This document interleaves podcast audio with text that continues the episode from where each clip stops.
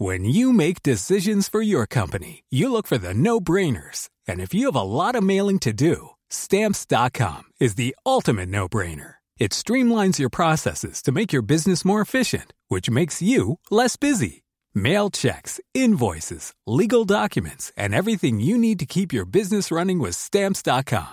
Seamlessly connect with every major marketplace and shopping cart. Schedule package pickups and see your cheapest and fastest shipping options from different carriers. With rates up to 89% off USPS and UPS rates. And with the Stamps.com mobile app, you can take care of mailing and shipping wherever you are. Make the same no-brainer decision as over 1 million other businesses with Stamps.com. Sign up with Code PROGRAM for a four-week trial, plus free postage and a free digital scale. No long-term commitments or contracts. That's stamps.com. Code Program. CNews bientôt 6 heures. Merci d'être avec nous. Vous regardez la matinale de CNews à la une ce matin. La course contre la montre, donc au, Maroc, pour tenter de retrouver des survivants sous les décombres. Plus de 48 heures après le séisme de vendredi soir, la population vit dans la peur. Nos équipes sont sur place. Michel Chevalet est avec nous en plateau. On en sait plus sur le profil des voleurs et des pilleurs lors des émeutes. Beaucoup de Français issus de l'immigration des deuxième et troisième générations, nous dit la préfecture de police de Paris, c'est-à-dire dans le Figaro. On va y revenir avec Célia Barotte. Alors que de plus en plus de pays africains rejettent la France, Éric Zemmour dit Chiche, mettons fin à la France-Afrique, mais aussi à la France africaine. On va l'entendre et on va en parler ensuite avec vous, Florian Tardif. A tout de suite, Florian. Luis Rubiales, le président de la Fédération espagnole de football, a finalement décidé de démissionner le sport avec Guillaume Filleul. Alors que tout le monde est d'accord pour dire qu'il faut que le travail paye plus en France, on va se pencher ce matin sur une fiche de paye. On va la détailler. Pour que les salariés gagnent plus d'argent, il faudrait réduire les cotisations sociales. Lomic Guillot avec nous. À tout de suite, Lomic.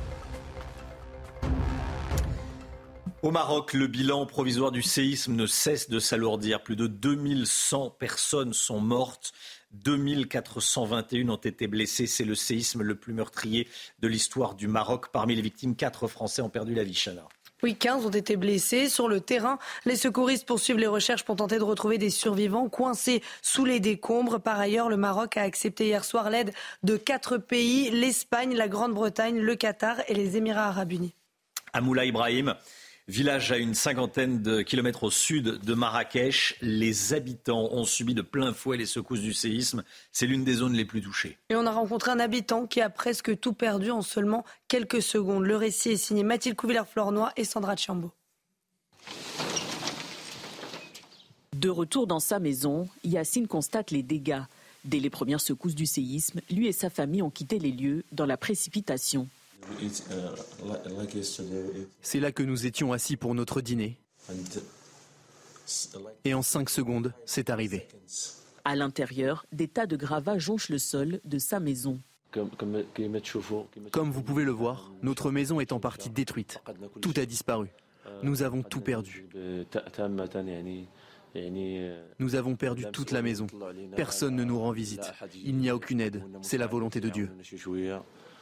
Le séisme qui a frappé le Maroc vendredi a été ressenti jusque dans ce village à une cinquantaine de kilomètres au sud de Marrakech.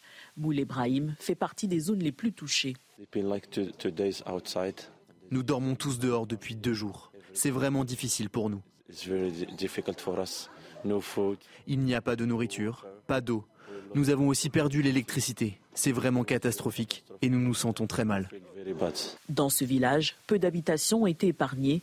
Les secouristes locaux peinent à se frayer un chemin pour venir en aide aux habitants de Moulay Brahim. Voilà, plus de 2100 morts. Le séisme le plus meurtrier de l'histoire du Maroc, c'était le séisme d'Agadir, qui avait tué en 1960 plus de 12 000 personnes. À Marrakech, de nombreux habitants se sont rués dans les hôpitaux pour donner du sang aux victimes. On va regarder la file d'attente à rallonge devant un centre régional de transfusion, de transfusion sanguine, Chana. Et de son côté, la Croix-Rouge internationale a alerté sur l'importance des besoins à venir du Maroc, où la situation sera critique pendant des mois, voire des années. Michel Chevalet avec nous. Euh, on a besoin de votre expertise technique, Michel. On entend parler de, de l'échelle de Mercalli et de l'échelle de, Richter. Quelle est la différence entre les deux? Alors, il fallait une référence pour hmm. savoir de quoi on parle. Alors, historiquement, on a été basé sur l'observation de l'homme. Il n'y avait pas d'instrument de mesure. Donc, en 1905, Giuseppe Mercalli a mis une échelle qui est sur les destructions. Voilà, c'est pour vous donner les ordres de grandeur. À magnitude 5, les, cheminées commencent à tomber. Vous voyez, à magnitude 6, c'est les meubles, etc. Voilà. Ça, c'est la chose. Mais il fallait quelque chose d'international. Et se référer à quoi? Aux instruments qui commençaient à apparaître. Et c'est en 1935, en Californie, que, Richter a mis une échelle d'énergie, de niveau d'énergie. Elle, qui va de, elle est illimitée, évidemment. Mais on estime qu'au-delà de 9, 10, plus rien ne tient. Voilà, c'est pour vous dire. Et donc cette échelle qui vous donne le niveau d'énergie, un ordre de grandeur, quand on est à magnitude 5 au niveau d'énergie, ça correspond, c'est Claude Allègre qui le disait, à l'explosion de la bombe A d'Hiroshima, c'est-à-dire 20 kilotonnes. Voilà pour vous situer les ordres de grandeur. Mais on s'est aperçu que cette échelle, elle, répondait mal à la demande, elle était trop américaine, la Californie, et pour les grands déplacements, c'est les sismographes s'affolaient. Donc, une nouvelle idée, et maintenant vous avez une nouvelle échelle, vous allez la voir, qui est utilisée, qui est ce qu'on appelle l'échelle du moment symbole W. Elle est toujours basée sur l'énergie, mais sur quoi? Sur la déformation des failles, la longueur de la faille. Voilà, c'est ça. Plus la faille déformée est grande, une faille, une cicatrice, est grande, plus il y a eu d'énergie, donc plus la magnitude est élevée. Merci beaucoup Michel Chevalet pour ces explications. Euh, Chana, de nombreuses ONG ont lancé des appels aux dons, notamment la Croix-Rouge. Hein. Oui, on va regarder pour faire un don.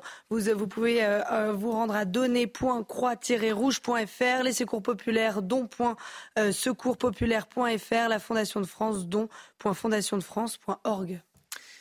On en sait plus sur le profil et les motivations des émeutiers interpellés en juin et en juillet dernier. Le Figaro publie ce matin le détail d'une mission flash euh, demandée par le gouvernement. Célia Barotte avec nous ce matin. Qu'est-ce qu'on découvre, Célia, déjà sur le profil des émeutiers? Alors Romain, on se souvient des déclarations de Gérald Darmanin qui, lors de son audition par la commission des lois du Sénat, avait à demi-mot affirmé que des émeutiers pouvaient être issus de l'immigration, mais qu'il y a beaucoup de Kevin et de Mathéo. Désormais, nous avons la réponse de la part de la préfecture de police de Paris.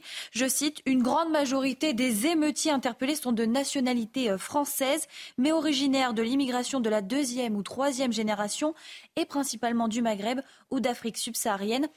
Alors dans le détail, même si nous avions longuement évoqué sur notre antenne euh, le jeune âge, voire la minorité euh, de certains émeutiers, majoritairement ils sont âgés de 18 à 24 ans. Si l'on veut être encore plus précis sur leur identité, à 87% ils sont célibataires, sans enfants, à charge et hébergés à titre gratuit. 38% sont titulaires d'un diplôme inférieur au baccalauréat. 36% sont inactifs. 29% des auteurs ne détiennent aucun diplôme. Et concernant leur motivation, les experts analysent euh, ces émeutes comme une grande révolte gratuite d'opportunisme liée à l'influence de groupe, la curiosité ou encore à la recherche d'adrénaline. Seulement dans moins de 8% des cas, l'émotion euh, suite au décès de Naël est invoquée, surtout par les auteurs résidant à Nanterre ou encore en région euh, parisienne. Les motivations idéologiques ou politiques, quant à elles, n'atteignent pas 1% des cas. On a des précisions également, Célia, sur l'ampleur inédite de ces émeutes en France. Hein. Effectivement, 66 départements euh, métropolitains, dont 13 durant toutes les nuits, et 516 communes ont été euh, touchées, contre respectivement 25 et 200 en 2005. Une violence qui n'a pas euh, concerné seulement euh, les quartiers sensibles des grandes villes, mais aussi les villes moyennes et les centres-villes ou encore des communes rurales. Par exemple, 15% des infractions ont été commises dans des secteurs où vivent moins de 50 000 habitants. Ampleur également euh, sur le plan judiciaire, puisque sur cette période, les experts ont totalisé près de 60 000 infractions en France métropolitaine pour 12 233 personnes mises en cause. La direction euh, des affaires criminelles et des grâces euh, fait quant à elle état de plus de 4000 mesures de garde à vue. Face à cette situation inédite, l'institution judiciaire a choisi euh, la sévérité et ce, peu importe les antécédents judiciaires. 83% des majeurs déférés ont été condamnés.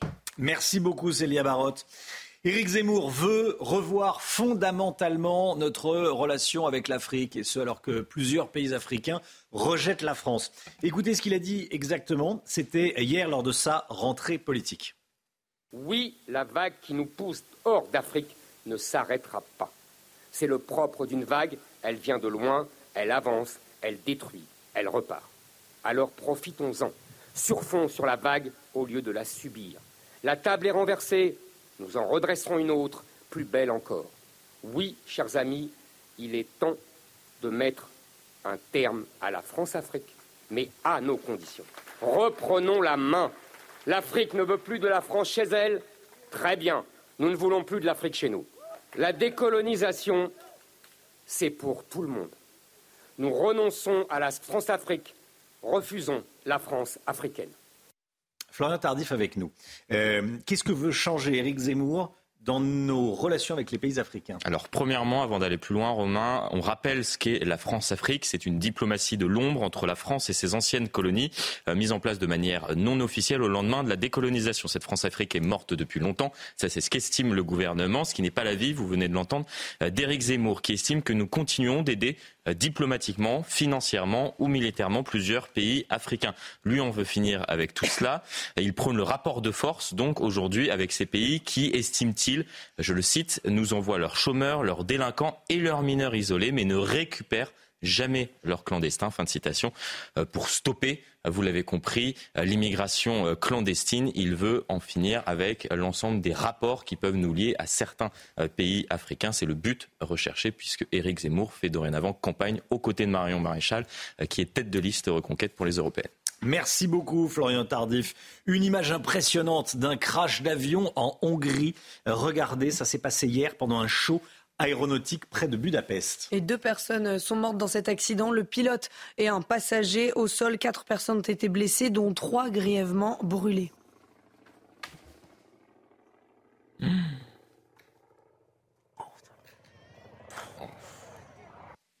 La crash aérien dans un, lors d'un show en, Hongrie. Le sport à présent, tout de suite, on va parler de Luis Rubiales qui a finalement démissionné. Retrouvez votre programme de choix avec Autosphère, premier distributeur automobile en France. Guillaume Filleul pour le sport. Guillaume, Luis Rubiales, président de la Fédération espagnole de foot, a donc annoncé hier soir qu'il démissionnait. Hein. Oui, jusqu'à maintenant, un Romain, il avait toujours refusé euh, de quitter euh, son poste de président.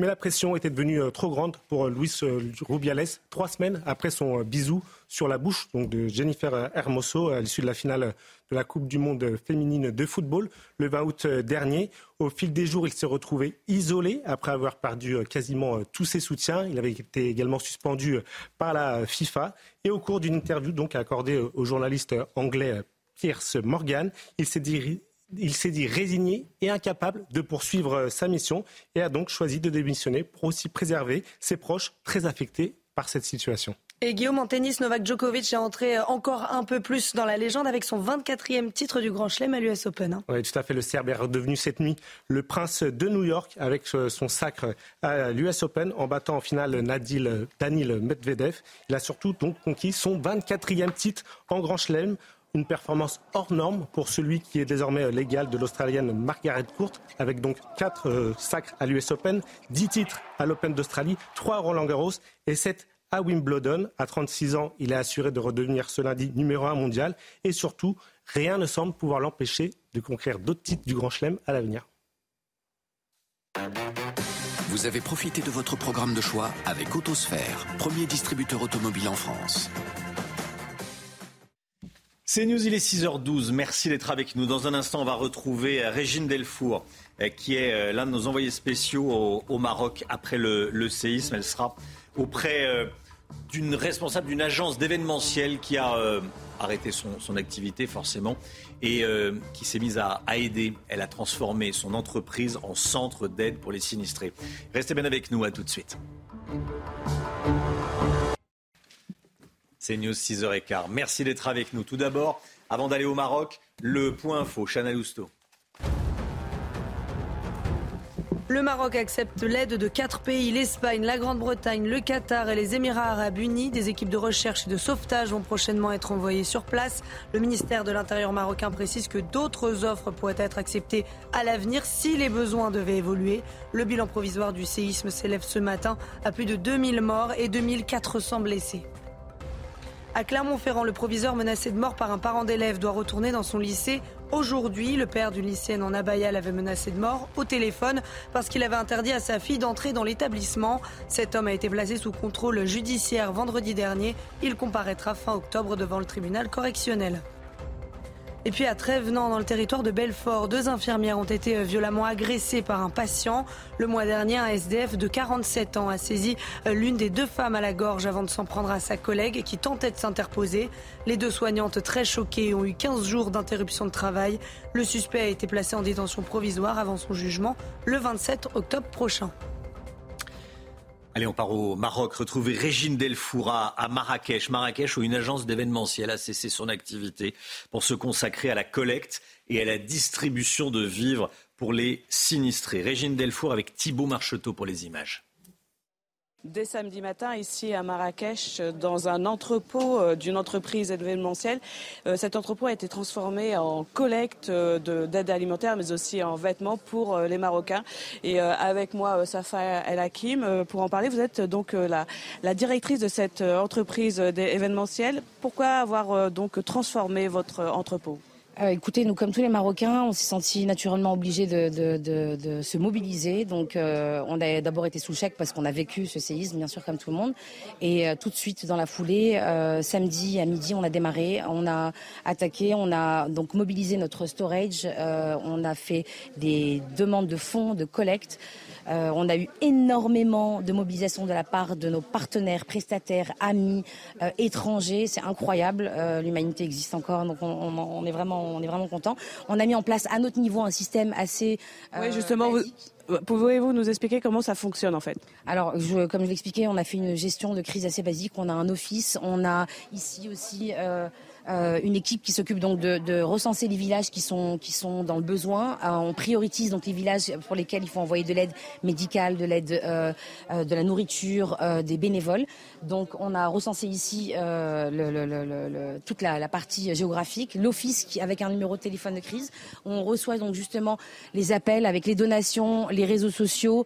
on a également donc recensé toutes les donations en, en denrées alimentaires. En, en médicaments, en, aide, euh, euh, pas aide, mais pardon, euh, tout ce qui est produits d'hygiène. Voilà, tout est ici. On a également mis en place donc un système donc de collecte et ensuite on a des transports, on a des équipes qui partent sur le terrain.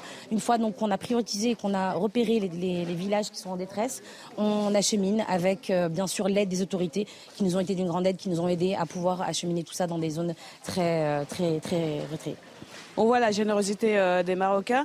Ah, il y a eu euh, toute cette collecte, mais il y a aussi des, euh, des, des, dons. Hein. Alors, on est vraiment hyper impressionné, ça continue. Et d'ailleurs, on demande de continuer parce que là, c'est les premiers jours, donc tout le monde a, de la force, tout le monde a, de la générosité. Mais malheureusement, il va falloir des semaines, voire des mois pour pouvoir reconstruire des écoles, faire beaucoup de choses. Donc, on, fait encore appel à, vos dons. Nous, à notre niveau, on a mis euh, en place donc des cagnottes, des cagnottes qui ont été euh, qui ont été euh, remplies. On enfin, c'est incroyable. On a mis bien sûr en place ben, différents réseaux, réseaux internationaux. Donc, on reçoit des dons de partout, de nos voisins européens américains, euh, partout, Middle East. Vraiment, sincèrement, merci, merci, merci beaucoup. Merci beaucoup, Safa. Merci, merci à vous. Donc euh, ici dans cet entrepôt, donc il y a euh, cette aide à Marrakech qui s'organise en attendant que l'aide internationale arrive dans toutes les régions sinistrées au Maroc. Voilà, pour l'instant le Maroc n'a pas encore accepté l'aide de la, de la France, la France qui lui a proposé son aide. Pour l'instant le Maroc estime, j'imagine, ne, pas en avoir besoin. 6h20, eh, 6h20, restez bien avec nous. Dans un instant, on va parler salaire. Le travail est-il trop taxé en France? Regardez votre salaire brut si vous êtes salarié. Regardez ce qui vous reste après toutes les cotisations qu'on vous enlève, tous les impôts qu'on prend. Il ne reste plus grand-chose. On va en parler avec euh, Lomic Guillot. Voilà, c'est intéressant. Hein, au moment où on dit euh, beaucoup que le travail ne paye pas assez, en fait, le, le salaire brut est très correct. C'est le net qui pose problème. Restez bien avec nous. À tout de suite.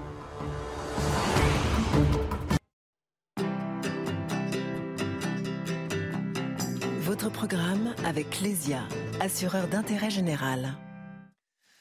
L'économie avec vous, Lomic Guillot. On va parler sous. On voit des euros derrière moi, derrière vous aussi. Ce week-end, une fiche de paye a été largement partagée sur Twitter. Je voulais qu'on y revienne parce que c'est vraiment le cœur du débat actuel, à mon sens, économique en tout cas. On peut y voir l'écart colossal qui existe entre le salaire brut et le salaire net. Le salaire brut étant pas ce que vous verse l'entreprise, parce qu'il y a des choses qui n'apparaissent pas sur la fiche de paye. Vous allez tout nous expliquer. Que montre exactement ce bulletin de salaire?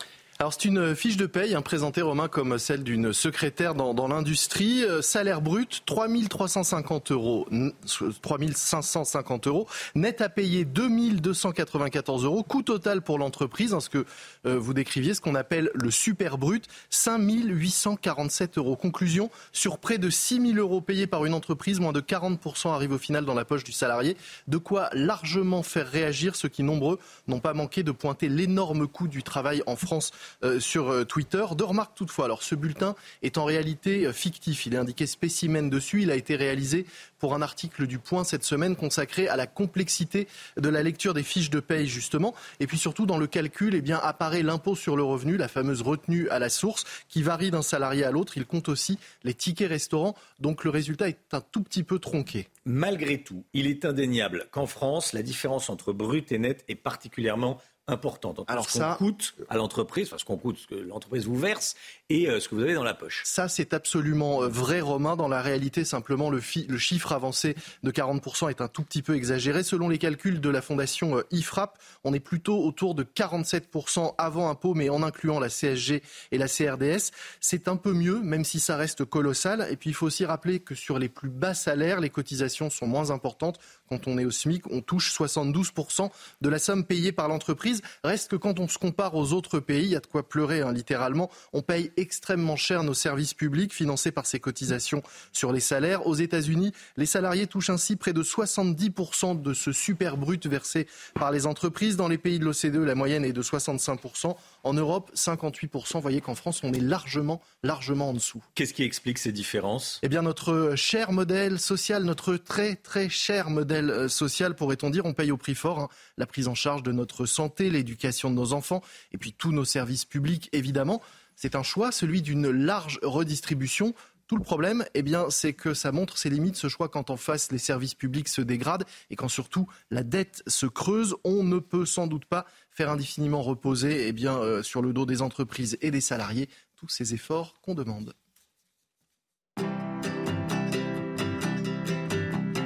C'était votre programme avec Clésia, assureur d'intérêt général. 6h27, le temps, Alexandra Blanc. C'est l'heure de vous plonger dans la météo avec Mondial Piscine. Mondial Piscine, l'art de donner vie à vos rêves.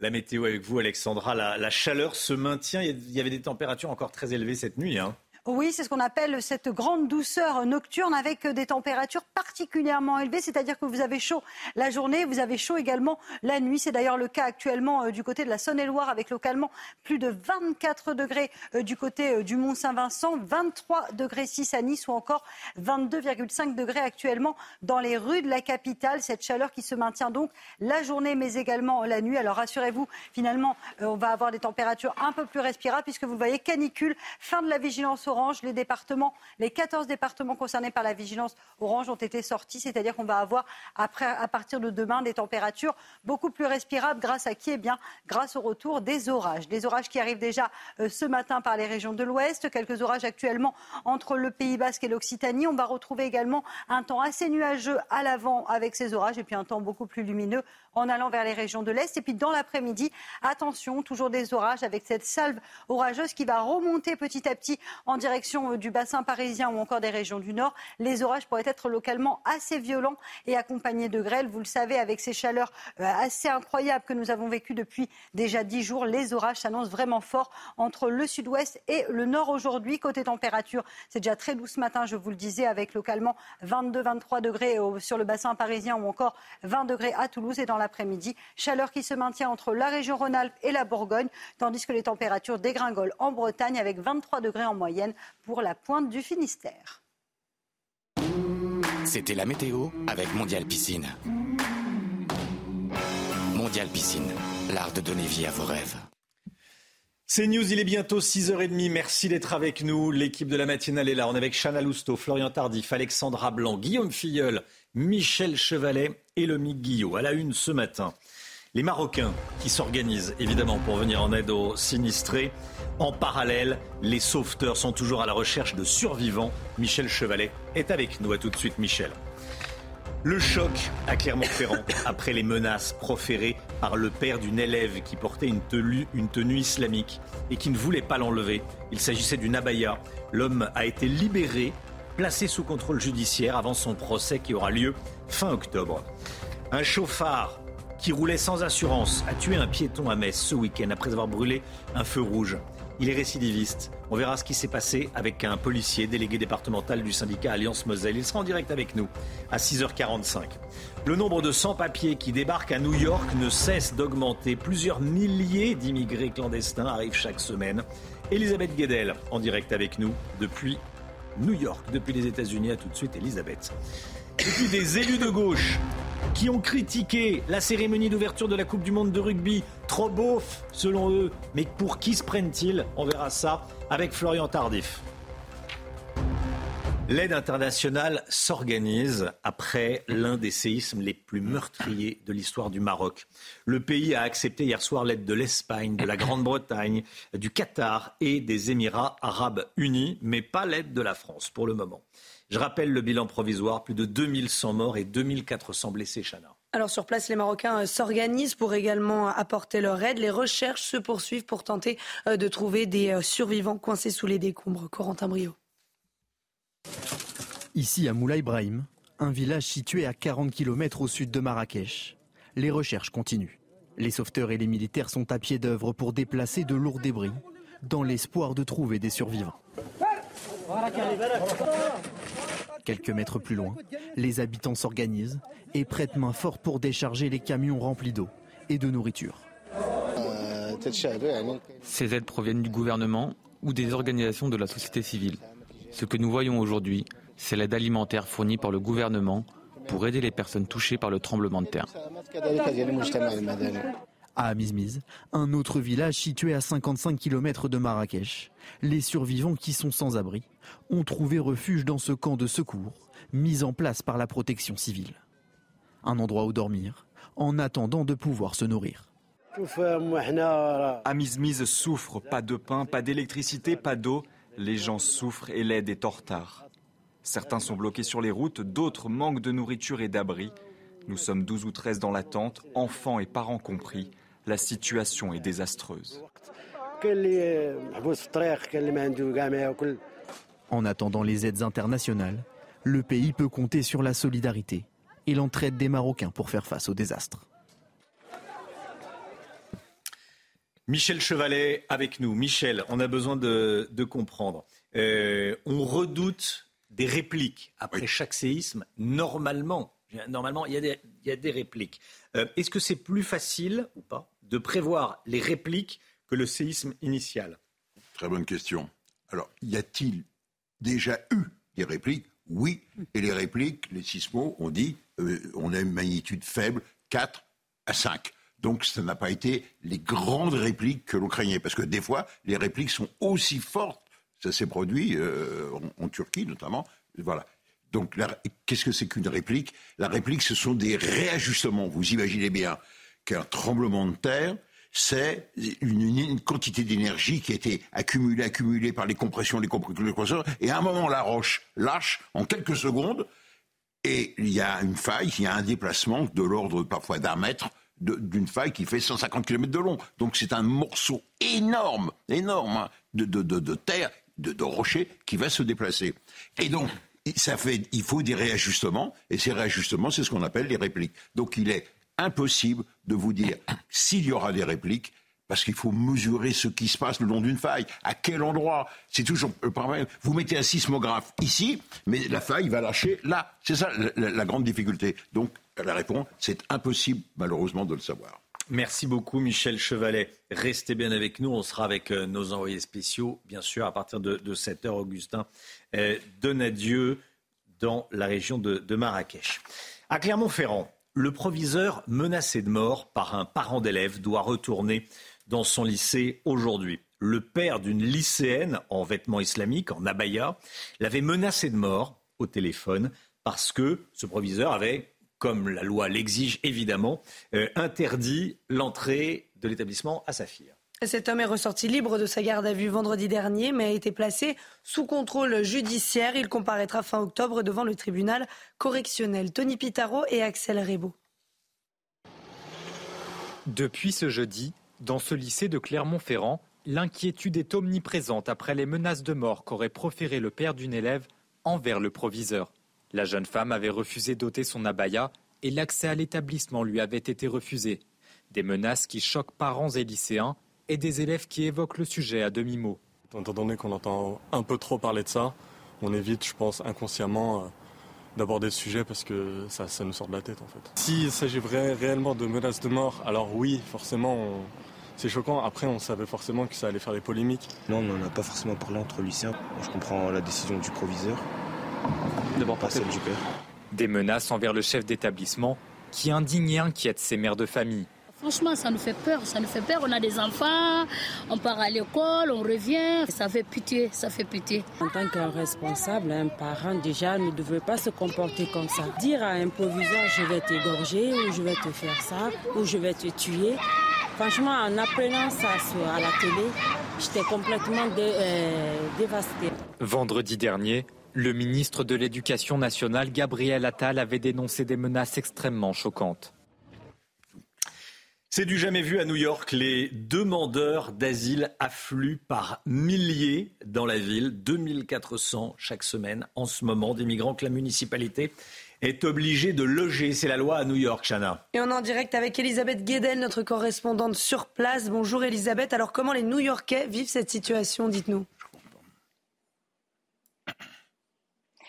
Écoutez, les New-Yorkais en parlent peu. Ils savent que c'est une tradition hein, d'accueillir les, immigrés, mais ils se posent beaucoup de questions en voyant euh, les dizaines de bus qui euh, déposent chaque semaine ces migrants qui viennent pour la plupart euh, d'Amérique latine, hein, 40% du Venezuela, mais également de l'Équateur, de Colombie, et puis d'autres qui viennent de beaucoup plus loin, des Russes notamment, qui ne veulent pas faire la guerre en Ukraine et qui fuient leur pays, qui passent par le Mexique pour arriver aux États-Unis sans visa. La majorité de ces migrants restent sur euh, New York, sont répartis euh, sur les quelques 200 sites qui sont prévus pour les héberger, euh, des hôtels, des grandes tentes dressées sur des terrains de sport ou des terrains vagues ou des, des grands centres pour sans-abri. Les New-Yorkais se demandent combien de temps ça va durer. Ça commence à se crisper dans certains quartiers. Évidemment, ça dérape vite vers la politique, sur la politique migratoire de l'administration Biden. En tout cas, le maire démocrate de New York a averti sa ville n'a plus les moyens financiers pour accueillir ces migrants. Merci beaucoup Elisabeth Guedel, merci d'avoir été en direct avec nous. Euh, depuis New York, le sport tout de suite, on va parler rugby euh, évidemment, mhm. et puis euh, on va parler que de rugby d'ailleurs. On va parler de l'équipe de France et de ce qui s'est passé samedi au Stade Vélodrome. C'est tout de suite. Retrouvez votre programme de choix avec Autosphère, premier distributeur automobile en France. Après leur belle victoire de vendredi soir contre la Nouvelle-Zélande, 27 à 13, les Bleus ont mis le cap sur le prochain match contre l'Uruguay. Guillaume Filleul. Oui, tout à fait. Après un, samedi de repos, les joueurs du 15 de France ont euh, fait leur retour à l'entraînement hier avec deux séances euh, au programme. Ils vont ensuite poursuivre cette montée en puissance hein, pour préparer cette rencontre face à l'Uruguay prévue euh, jeudi à Lille. Et pour ce deuxième match, qui, on ne va pas se mentir, est largement euh, à la portée des Bleus, Fabien Galtier doit annoncer demain la composition du 15 de France. Voilà, un 15 qui devrait être largement remanié. Hein. Oui, dans les grandes largeurs, hein, puisque les cadres devraient être préservés, comme le capitaine Antoine Dupont ou encore euh, Damien Penaud. Hormis les blessés, tous les joueurs qui n'ont pas joué ou peu joué lors de la victoire contre la Nouvelle-Zélande devraient être, alignés dès le coup d'envoi avec notamment la possible présence d'Anthony Gelonge, qui avait été victime d'une mmh. rupture des ligaments croisés du genou gauche en février dernier lors du tournoi à destination contre l'Écosse. Ce sera en revanche sans Julien Marchand, touché à la cuisse gauche contre les All et qui doit passer des examens complémentaires dans les prochaines heures pour connaître la nature de sa blessure et la durée précise de son indisponibilité. Et Guillaume, à Marseille hier, tout s'est bien passé cette fois avant la rencontre entre euh, l'Afrique du Sud et l'Écosse Oui, effectivement, mm. aucun problème n'a été euh, signalé au lendemain du couac en marge de la rencontre au stade Vélodrome entre l'Angleterre et l'Argentine. Des milliers de supporters des deux pays s'étaient retrouvés bloqués dans des files d'attente interminables, provoquant des, des mouvements de foule. Heureusement, aucun incident n'a été à déplorer, mais la presse britannique s'était déchaînée parlant d'organisations épouvantables et de honte internationale. Les organisateurs avaient immédiatement... Les Anglais sont toujours prompts à, à nous taper dessus. Hein. Là, ils sont à être dans la demi-mesure. Effectivement, mais les organisateurs ont réagi tout de suite hein, euh, et présenté leurs excuses et promis davantage mm. de euh, volontaires déployés aux abords du stade de Vélodrome. Et a priori, ça a apporté ses fruits lors du match entre l'Afrique du Sud et l'Écosse. Vous avez profité de votre programme de choix avec Autosphère, premier distributeur automobile en France.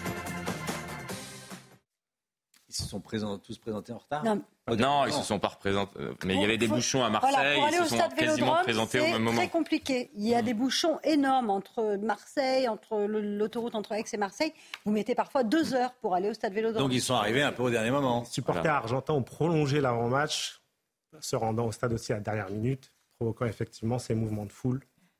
30-40 000 personnes qui arrivent au même moment. Au même endroit, ça pose souci forcément. À Metz, un piéton a été tué par un récidiviste en automobile, par un chauffard. Ça s'est passé ce week-end. C'est évidemment euh, triste. Le chauffard a grillé le feu rouge. Que s'est-il passé exactement? Quel profil de cet homme? On sera avec un policier dans un instant. David Chisleri, délégué départemental Alliance Moselle. A tout de suite. Restez bien avec nous sur CNews. C'est News, il est 7h moins le quart. Merci d'être avec nous. L'équipe est là. Toute l'équipe de la matinale est là, comme tous les matins. On va commencer avec le rappel des titres, le point info, ce qu'il faut savoir dans l'actualité ce matin avec vous, Chanel Housteau. Au Maroc, le bilan provisoire du séisme ne cesse de s'alourdir. Plus de 2100 personnes sont mortes, 2421 ont été blessées. C'est l'un des séismes les plus meurtriers de l'histoire du Maroc. Parmi les victimes, 4 Français ont perdu la vie dans cette catastrophe. 15 ont été blessés. Sur le terrain, les secouristes poursuivent les recherches pour tenter de retrouver des survivants coincés sous les décombres. On n'en sait plus sur le profil des émeutiers interpellés en juin dernier. Le Figaro publie ce matin euh, le détail d'une mission flash menée par le gouvernement. Ces délinquants sont majoritairement âgés de 18 à 24 ans, de nationalité française, mais originaires de l'immigration. Quant à leur motivation, dans moins de 8% des cas, l'émotion suite au décès de Naël est invoquée. Et puis cette image impressionnante d'un crash d'avion en Hongrie, ça s'est passé hier pendant un show aéronautique près de Budapest. Deux personnes sont mortes, le pilote et un passager au sol. Quatre personnes ont été blessées, dont trois grièvement brûlées. On va partir à Metz. Metz, où l'on retrouve David Chisleri, délégué départemental Alliance Moselle, policier donc du syndicat euh, Alliance Moselle. Bonjour David Chisleri, merci d'être avec nous euh, ce matin. Un chauffard a grillé un feu rouge ce week-end à, Metz. Il a tué un piéton. Qu'est-ce qui s'est passé? Bonjour à tous. Alors euh, vendredi, dans la nuit de vendredi à samedi dernier, un chauffard a grillé un feu rouge dans l'agglomération de Messine est venu percuter de plein fouet une ambulance qui, elle, passait au vert et qui partait en intervention.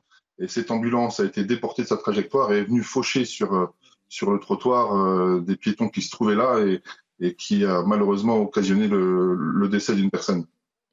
Quel est le profil du, du chauffard?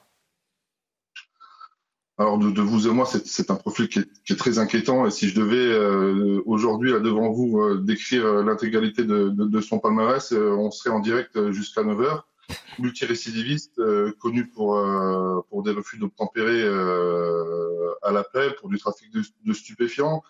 il a déjà été condamné à plusieurs reprises à des interdictions de, passer le permis de conduire, pour des risques de mort et d'infirmité pour autrui. un profil très, très, très inquiétant. Profil très inquiétant. Type de personne qui n'en a rien à faire des autres euh, arrêté pour trafic de stupéfiants, interdiction de passer le permis de conduire, il s'en fiche totalement. Euh, évidemment, voiture pas assurée. Euh, qu'est-ce que ce type de profil Ça peut arriver de commettre. Hein, on n'est pas des personnes, je connais pas de petits saints. Ça peut arriver de commettre une erreur. 50 erreurs, on le fait exprès. Ça veut dire qu'on fait un bras d'honneur à la société. Qu'est-ce qu'il faisait dehors, ce monsieur? C'est la question qu'évidemment tout le monde se pose et j'imagine le désarroi dans lequel euh, doit se trouver aujourd'hui la, famille euh, de, la victime. Qu'est-ce qu'un individu avec ce profil euh, si inquiétant faisait dehors? C'est toute la question. Il faut absolument qu'on puisse aujourd'hui en France prendre la mesure de ces personnes qui s'affranchissent de toutes les règles, qui ne respecte absolument rien. Vous l'avez rappelé justement, il ne s'agit pas d'une erreur de parcours. Là, c'est véritablement une personne qui euh, n'en a rien à faire euh, des lois, qui euh, s'affranchit de toutes les règles, qui n'a aucune conscience de la valeur humaine aujourd'hui. Il a, durant son parcours criminel, parce que moi j'appelle ça un criminel, il faut oser le dire aujourd'hui, il a mis en danger déjà plusieurs personnes et aujourd'hui, vendredi dernier, c'est pas passé et il est responsable. Merci beaucoup. Merci David Chisleri. Merci euh, d'avoir Merci d'avoir été en direct avec nous euh, depuis euh, Metz. Je voulais absolument qu'on en, parle parce que le profil de, de, cette personne, je sais que ça vous fait réagir. C'est édifiant, triste parce que ça a un impact. Il a tué quelqu'un. Et on, en, et on en parle ce matin dans la, dans la matinale. 6h48. Restez bien avec nous. Dans un instant, on va parler de ces élus de gauche qui n'ont pas apprécié la, la cérémonie d'ouverture de la Coupe du Monde de rugby. Peut-être un petit peu trop française, un petit peu trop. Qu'est-ce qui. Bon, pour qui se prennent-ils hein? Trop beauf pour eux? C'est pas assez bien à leur goût? Trop beauf pour euh, parler comme les socialistes. Vous savez, il y avait S'ils nous regardent, il faut qu'ils éteignent euh, le son pendant, ah oui, faut quelques minutes. Bah attention, attention. Revenez à 7 heures, sinon vous allez être choqués par ce que va dire euh, Florian Tardif. Restez bien avec nous sur CNews. À tout de suite.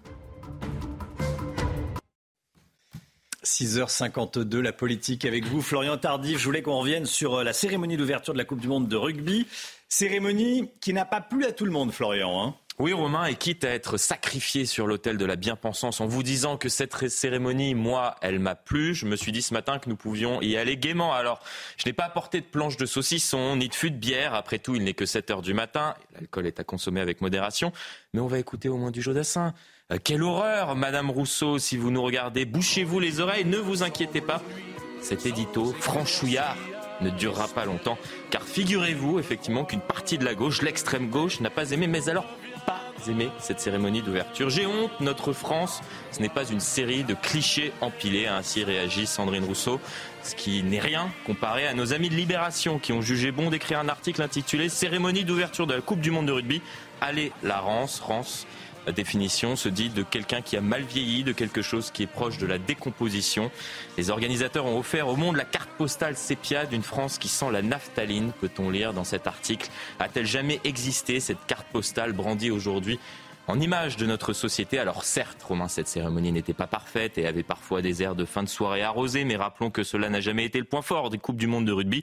En revanche, elle avait le mérite de célébrer la France, ses coutumes, son artisanat, ses artistes, Alice Renavant, Jean Dujardin ou encore Guy Savoie, puisque la gastronomie est un art. La France, certes, ce n'est pas que ça, Romain, mais la France, c'est aussi ça. Voilà, et on a écouté dans les yeux d'Émilie, parce que c'est la chanson des rugbymen. Hein? Vous l'avez compris. Euh, qu'est-ce que ça révèle? Le sectarisme d'une certaine gauche qui méprise la France des terroirs, celle de nos villages, celle qui écoute dans les yeux d'Émilie, de Jodassin, à croire que certains Français seraient de trop en France dans ce monde inclusif prôné par cette même gauche où il faut dorénavant respecter des, des quotas, puisque c'est bien cela qui était critiqué implicitement durant cette cérémonie. Le manque de diversité, disons-le clairement, sauf que les Français s'en contrefichent de la couleur de peau de ceux qui sont présents dans le stade, qu'ils soient acteurs de cette cérémonie, euh, joueurs ou bien simples spectateurs. Non. Euh, lors de telles compétitions, les Français ne voient qu'une couleur aux mains et une seule, celle du maillot des Bleus. Évidemment, évidemment. Merci beaucoup, Florian Tardif. 8h10, soyez là, la grande interview avec Sonia Mabrouk sur CNews et Europe 1. Ce matin, Sonia reçoit Michel Onfray. L'instant musique, tout de suite. Votre programme avec Groupe Verlaine. Isolation, centrale photovoltaïque et pompe à chaleur. Groupe Verlaine, le climat de confiance. Et ce matin, on vous fait découvrir Dénouement heureux, le nouveau titre de Calogero. Ce nouvel extrait de son dernier album, Amour, raconte avec plein d'espoir les histoires d'amour qui finissent mal. Voilà, c'est sympa, Calogero. On aime bien, que ça marche toujours bien. Le personnage est assez sympa. Le, le, chanteur est, Vous le connaissez est sympathique. Alors j'ai déjà croisé. J'ai déjà croisé en voiture, j'ai baissé ma vie, je lui ai dit j'adore, je suis fan, j'ai sorti les CD. Il s'est dit mais qu'est-ce que c'est que ce type qui me... Une dédicace. Il a été un peu euh, étonné, mais euh, voilà, une fois qu'il a compris que je lui voulais pas de mal, il était, ouais, non, non, il a l'air il a très, très sympathique, effectivement. Allez, on l'écoute. Est-ce qu'il t'avait reconnu? Destin des gens qui s'aiment bien. Il semblerait même si on fait de notre mieux. Je sentais la petite anecdote. Qu'il n'y ait pas de dénouement heureux. Est-ce qu'on peut changer la fin contre un début moins bien? À choisir, moi je voudrais mieux rester à deux. Ou simplement écrire un dénouement heureux.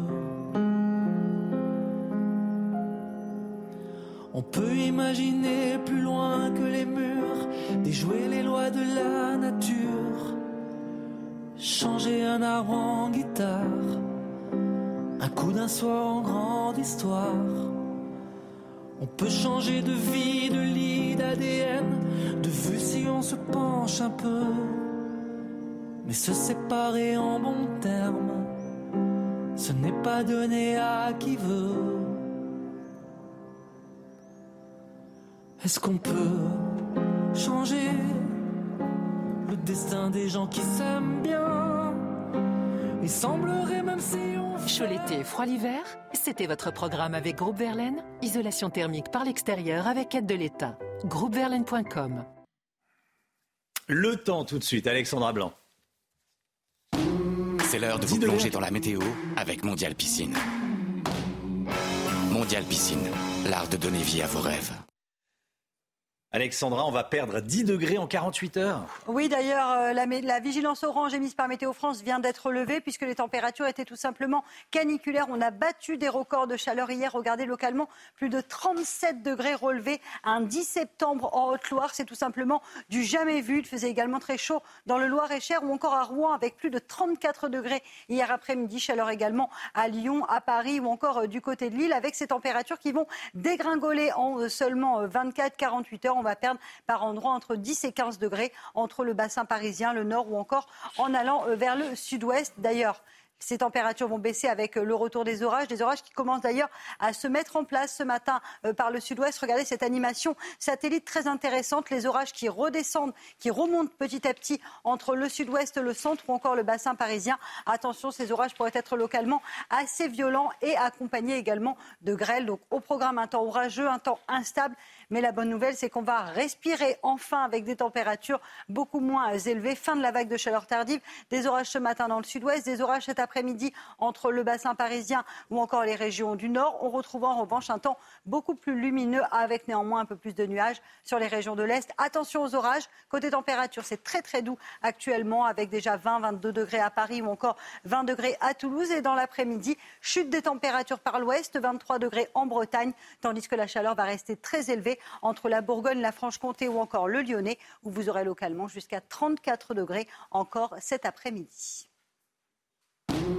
C'était la météo avec Mondial Piscine. Mondial Piscine, l'art de donner vie à vos rêves. Vous regardez la matinale de CNews, il est bientôt 7 heures. Merci d'être avec nous. Merci d'avoir choisi CNews pour démarrer cette journée. À la une ce matin, évidemment, la course contre la montre au Maroc pour tenter de retrouver des survivants. Des survivants. Plus de 48 heures après le séisme, la population vit dans la peur. Nos équipes sont sur place. Augustin Donadieu est en direct de Marrakech. À tout de suite, Augustin. Et puis on est avec Michel Chevalet en plateau avec nous. Et à tout de suite, Michel. Oui. On en sait plus sur le profil des voleurs et des pilleurs lors des émeutes de la fin juin et de début juillet. Beaucoup de Français issus de l'immigration des deuxième et troisième générations, nous dit la préfecture de police de Paris. Le détail avec Célia Barotte. A tout de suite, Célia. Alors que de plus en plus de pays africains rejettent la France, Éric Zemmour dit Chiche, mettons fin à la France-Afrique, mais aussi à la France africaine. On va l'entendre et puis on, en parlera ensuite avec Florian Tardif. A tout de suite, Florian. Un pic de pollution frappe actuellement le pays. L'Oise et l'Île-de-France ont dû prendre des mesures. Les automobilistes sont invités à baisser leur vitesse de 20 km/h. Est-ce vraiment utile? Les informations, les explications de Pierre Chasseret avant 7h30. Au Maroc, le bilan provisoire du séisme ne cesse de s'alourdir. Plus de 2000, plus de 2100 personnes sont mortes. Il y a plus de 2400 blessés. C'est le séisme le plus meurtrier de l'histoire du Maroc depuis celui qui avait détruit Agadir en 1960 où euh, plus de 12 000 personnes avaient péri. Euh, par ailleurs, le Maroc a accepté hier soir l'aide de quatre pays l'Espagne, la Grande-Bretagne, le Qatar et les Émirats arabes unis, mais pas encore l'aide de la France. On va aller sur place, Chana. Hein. oui, retrouvez nos envoyés spéciaux, Augustin Donadieu et Olivier Gangloff, en direct de Marrakech. Augustin, euh, bonjour. Vous êtes avec des sinistrés qui dorment dehors, à même le sol, parce qu'ils ont peur des répliques. Effectivement, et vous parliez de l'aide qui commence à arriver ici euh, au Maroc. Cette aide, elle est urgente. Regardez autour de nous, c'est un spectacle de désolation euh, dès que l'on arrive ici à Marrakech avec des centaines d'habitants, de personnes qui dorment à même le sol, alors directement sur des couvertures ou dans des toiles de tente, comme c'est le cas ici, des personnes euh, qui craignent justement les répliques de ce séisme. On est justement avec Amjed. Bonjour Amjed, merci d'être avec nous en direct sur CNews. Vous habitez à Gadir, vous êtes venu ici rendre euh, visite à votre famille. Pourquoi est-ce qu'à cette heure-ci, vous êtes encore dehors? Bah, euh, Bonjour. Euh, tout d'abord, on, est triste d'avoir ce tremblement et qu'il y a des gens qui ont perdu leurs parents, même le père et mère, ils n'ont plus rien. je suis d'Agadir, j'ai venu ici pour voir la famille. Heureusement qu'ils n'ont pas beaucoup, beaucoup de dégâts, mais il y a des compagnes qui sont tous morts. Il y, a, il y a des gens qui ont perdu leur maison. Euh, comme, tu vois, comme tu vois ici, ils sont, habitent au sol. vous, vous m'avez dit que votre famille a peur des répliques parce que leur maison est, fissurée? Parce que, comme, parce que comme tu vois, il y a toujours le tremblement, mais un peu moins comme le, comme le ça fait trois jours, c'est pas, c'est pas le même euh, tremblement. Pour ça, on ne sait pas comment ils vont faire avec les, les gens qui ont perdu leur maison où ils vont où, ils vont dormir, où ils vont manger, parce que comme tu, euh, faire, refaire une maison, des maisons, ça prend pas un jour ou bien deux jours, ça prend des mois.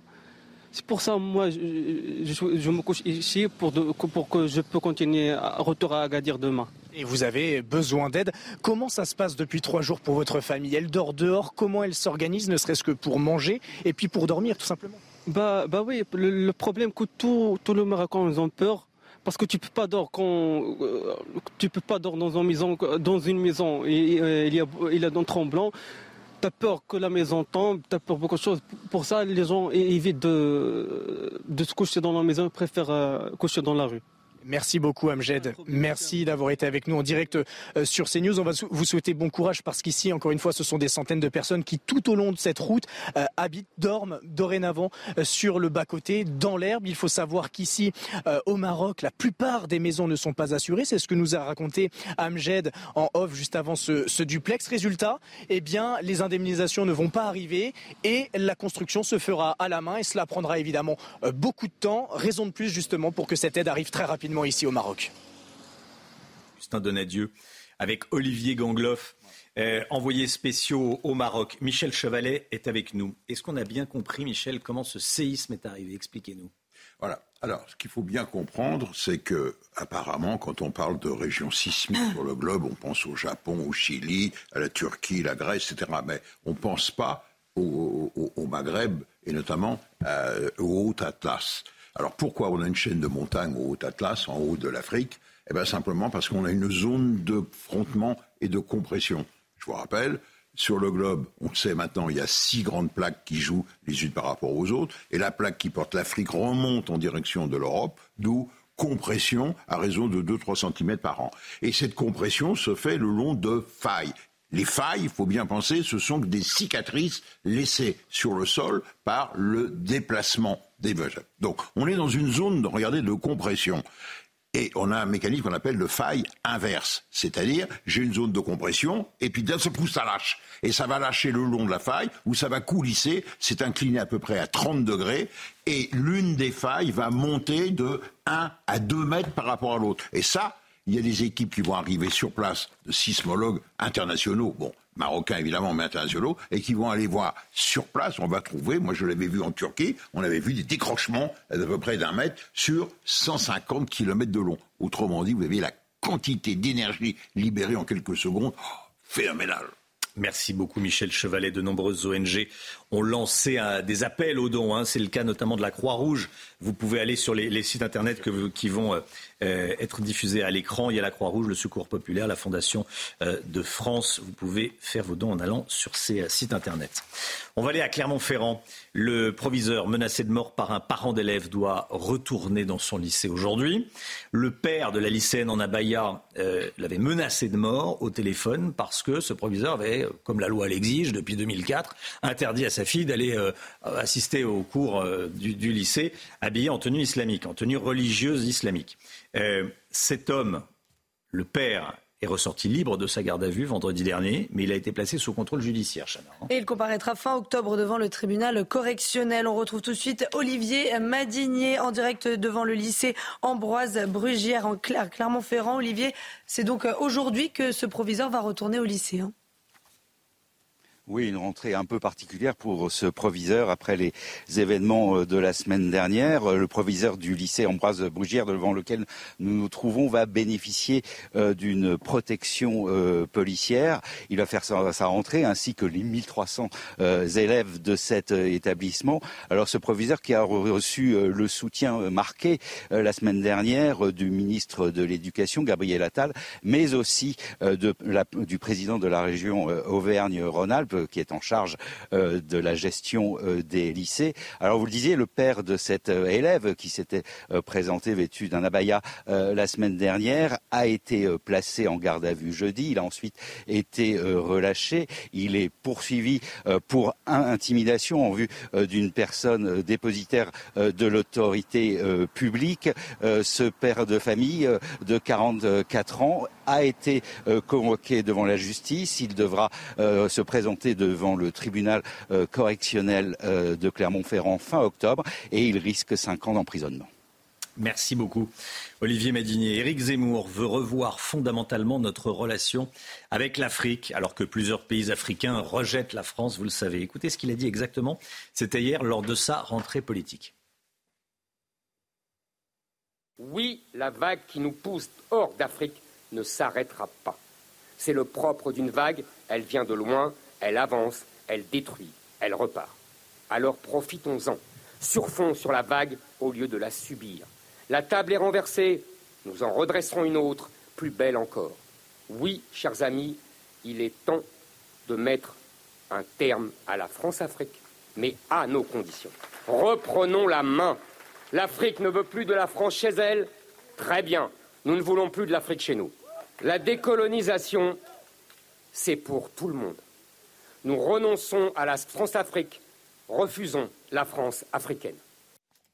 Florian Tardif, qu'est-ce que veut dire exactement Éric Zemmour et qu'est-ce qu'il veut changer dans nos relations avec les pays africains? Alors, avant de développer, on va rappeler peut-être ce qu'est euh, la France-Afrique précisément. C'est une diplomatie de l'ombre, en quelque sorte, entre la France et ses anciennes colonies, mises en place de manière euh, non officielle après euh, le début de la décolonisation. Alors, cette France-Afrique, selon le gouvernement, il y a encore la semaine dernière Catherine Colonna qui s'est exprimée sur cette question, est morte, ce qui n'est pas l'avis aujourd'hui, vous venez de l'entendre, d'Éric Zemmour qui estime que nous continuons d'aider diplomatiquement, financièrement ou militairement certains pays africains. Lui veut en finir avec tout ça et il prône le rapport de force avec ces mêmes pays, car il estime qu'ils nous envoient leurs chômeurs, leurs délinquants, je le cite, et leurs mineurs isolés, mais ne récupèrent jamais leurs clandestins. Il parle notamment euh, des euh, immigrés entrés illégalement sur le territoire euh, national et sous le coup d'une OQTF. Le but recherché est de stopper l'immigration illégale, notamment, euh, tout simplement parce qu'Éric Zemmour est en campagne aux côtés de Marion Maréchal,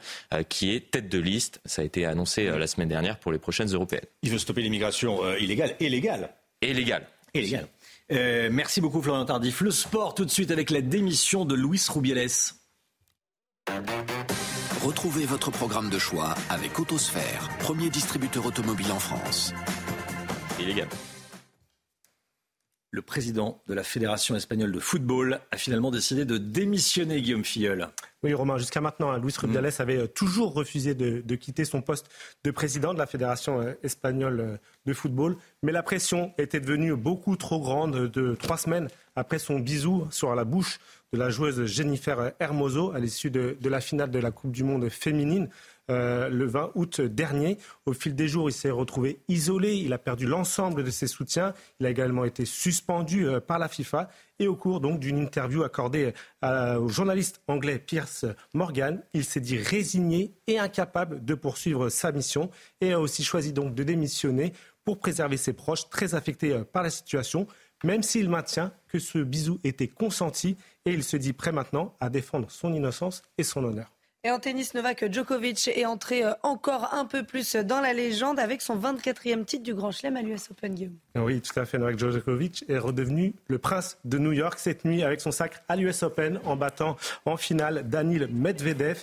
Il a surtout conquis donc son 24e titre du Grand Chelem, une performance hors norme pour celui qui est désormais l'égal de l'Australienne Margaret Court avec 4 sacres à l'US Open, 10 titres à l'Open d'Australie, 3 Roland Garros et 10 et 7 pardon, à Wimbledon. À 36 ans, il est assuré de redevenir le numéro 1 mondial ce lundi et surtout, rien ne semble pouvoir l'arrêter de conquérir d'autres grands chelems à l'avenir.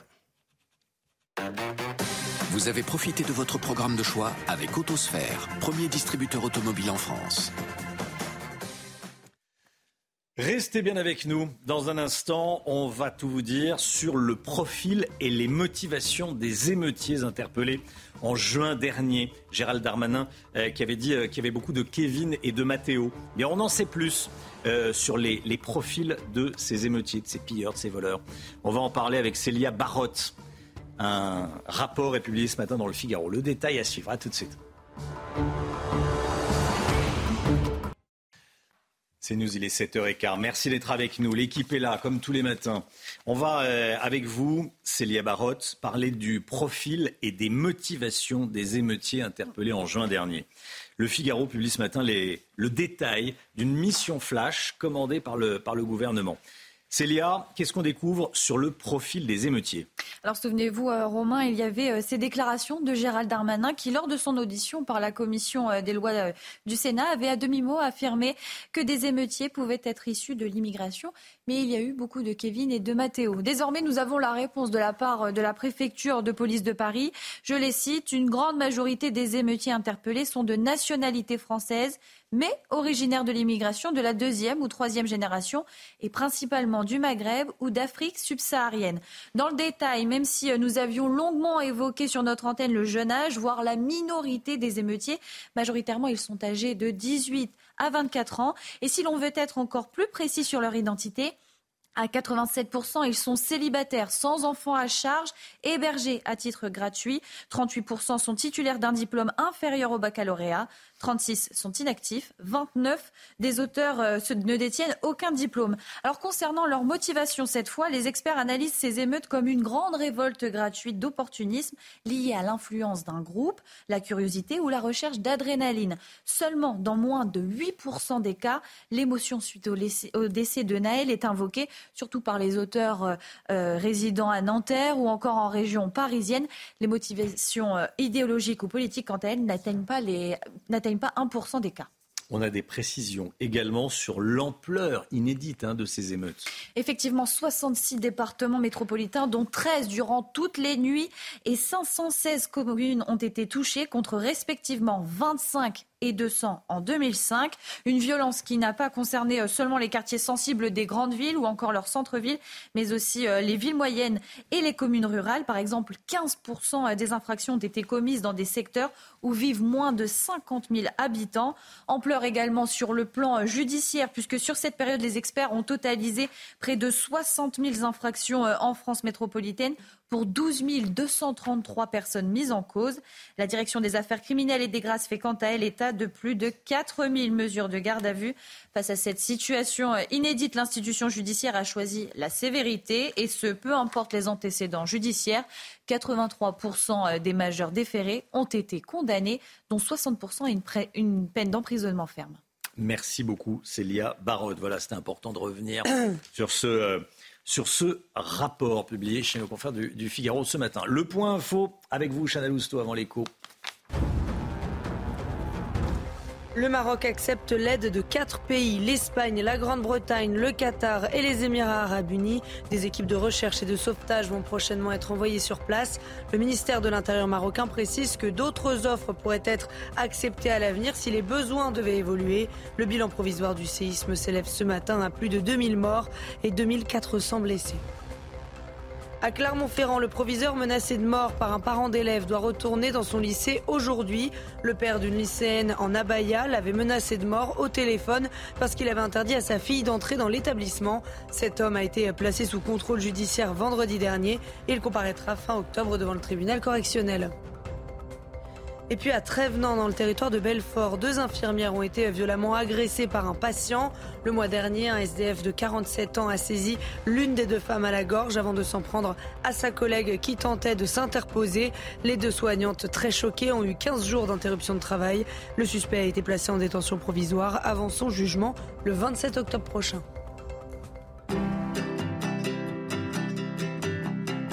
Votre programme avec Lesia, assureur d'intérêt général.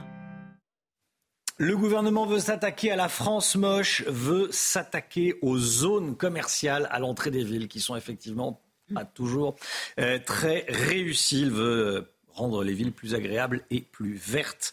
Que prévoit-il exactement le Miguel Expliquez-nous. Eh bien, il prévoit de réformer ces zones commerciales, hein, tout simplement, qui sont nées dans les années 60, qui n'ont pas beaucoup évolué depuis, qui se sont beaucoup étendues, généralement autour d'un hypermarché, avec ensuite des restaurants et puis parfois des lieux de loisirs, bowling et autres. Tous ces commerces qu'on retrouvait auparavant dans les centres-villes et qui aujourd'hui sont en périphérie. Il y aurait 1500 zones de ce type en France et le gouvernement eh bien, estime que c'est le symbole d'une France moche, vous le disiez, de commerce sans âme. Il entend réformer ça en lançant dès aujourd'hui un vaste plan. Le but, eh bien, c'est de les transformer et puis de lutter contre le sentiment de déclassement des classes moyennes qui, en allant dans ces zones, ont de plus en plus l'impression de ne pas pouvoir s'offrir ce qui est présenté. Alors, en quoi va consister ce plan? Bah D'abord, il va y avoir des consultations. Hein. Vous savez, on aime bien se réunir et, parler en France et notamment dans ce gouvernement. Urbanistes, sociologues, consommateurs, mais aussi euh, élus locaux. Et puis, ce plan va chercher à verdir ces zones. Il y a beaucoup de parkings, beaucoup de bitume, des bâtiments qui sont des, passoires thermiques, hein, généralement des entrepôts.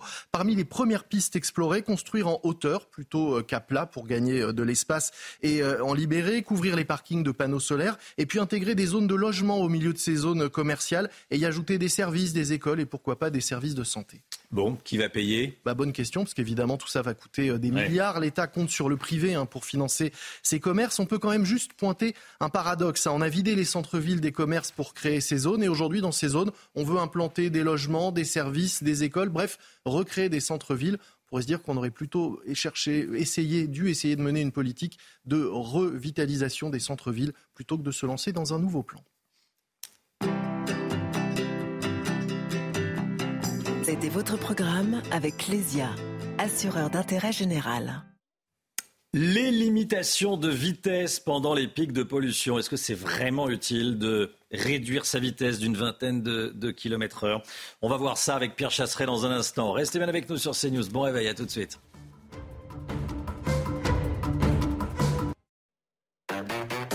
Retrouvez votre programme de choix avec Autosphère, premier distributeur automobile en France. C'est News, il est 7h25. Pierre Chasseret est avec nous. Bonjour Pierre. Bonjour Romain. Délégué général de 40 millions d'automobilistes, la France traverse un pic de pollution qui euh, s'accompagne de mesures dans l'Oise, comme en Ile-de-France. Par exemple, les automobilistes ont été invités à baisser leur vitesse de 20 km heure. Ouais, ça continue encore ce matin, hein, Romain. Si on, on, prend sa voiture, vous allez voir tous les, grands, euh, tous les grands panneaux lumineux vous demandant de réguler votre vitesse en l'abaissant de 20 km heure. Alors, ce pic de pollution à l'ozone, concrètement, c'est quoi? Ce sont des composés volatiles qui vont euh, s'emmagasiner avec, euh, avec des oxydes d'azote. Et puis ça va donner ça, ce qu'on voit sur la France depuis maintenant quelques jours. Depuis le 7 septembre, vous allez voir l'évolution. Ça n'évolue que très peu. On a toujours ce pic de pollution, effectivement, qui est totalement présent. Alexandra vous l'expliquerait beaucoup mieux que moi, avec un épisode anticyclonique. Exactement. L'anticyclone a tendance à plaquer les particules de pollution au, sol. C'est pourquoi la pollution est bien présente actuellement. voilà, il faudra qu'il pleuve. Donc dès qu'il va, pleuvoir, ça ira mieux. Alors, est-ce qu'il y a une réelle efficacité dans cette baisse des euh, limitations de vitesse? On abaisse la limitation de vitesse. Alors déjà, je vous, je vous invite à écarter un petit peu le regard. C'est toujours intéressant et de regarder ce qui se passe sur l'Europe. Quand on regarde l'évolution sur l'Europe, regardez, c'est pareil absolument partout.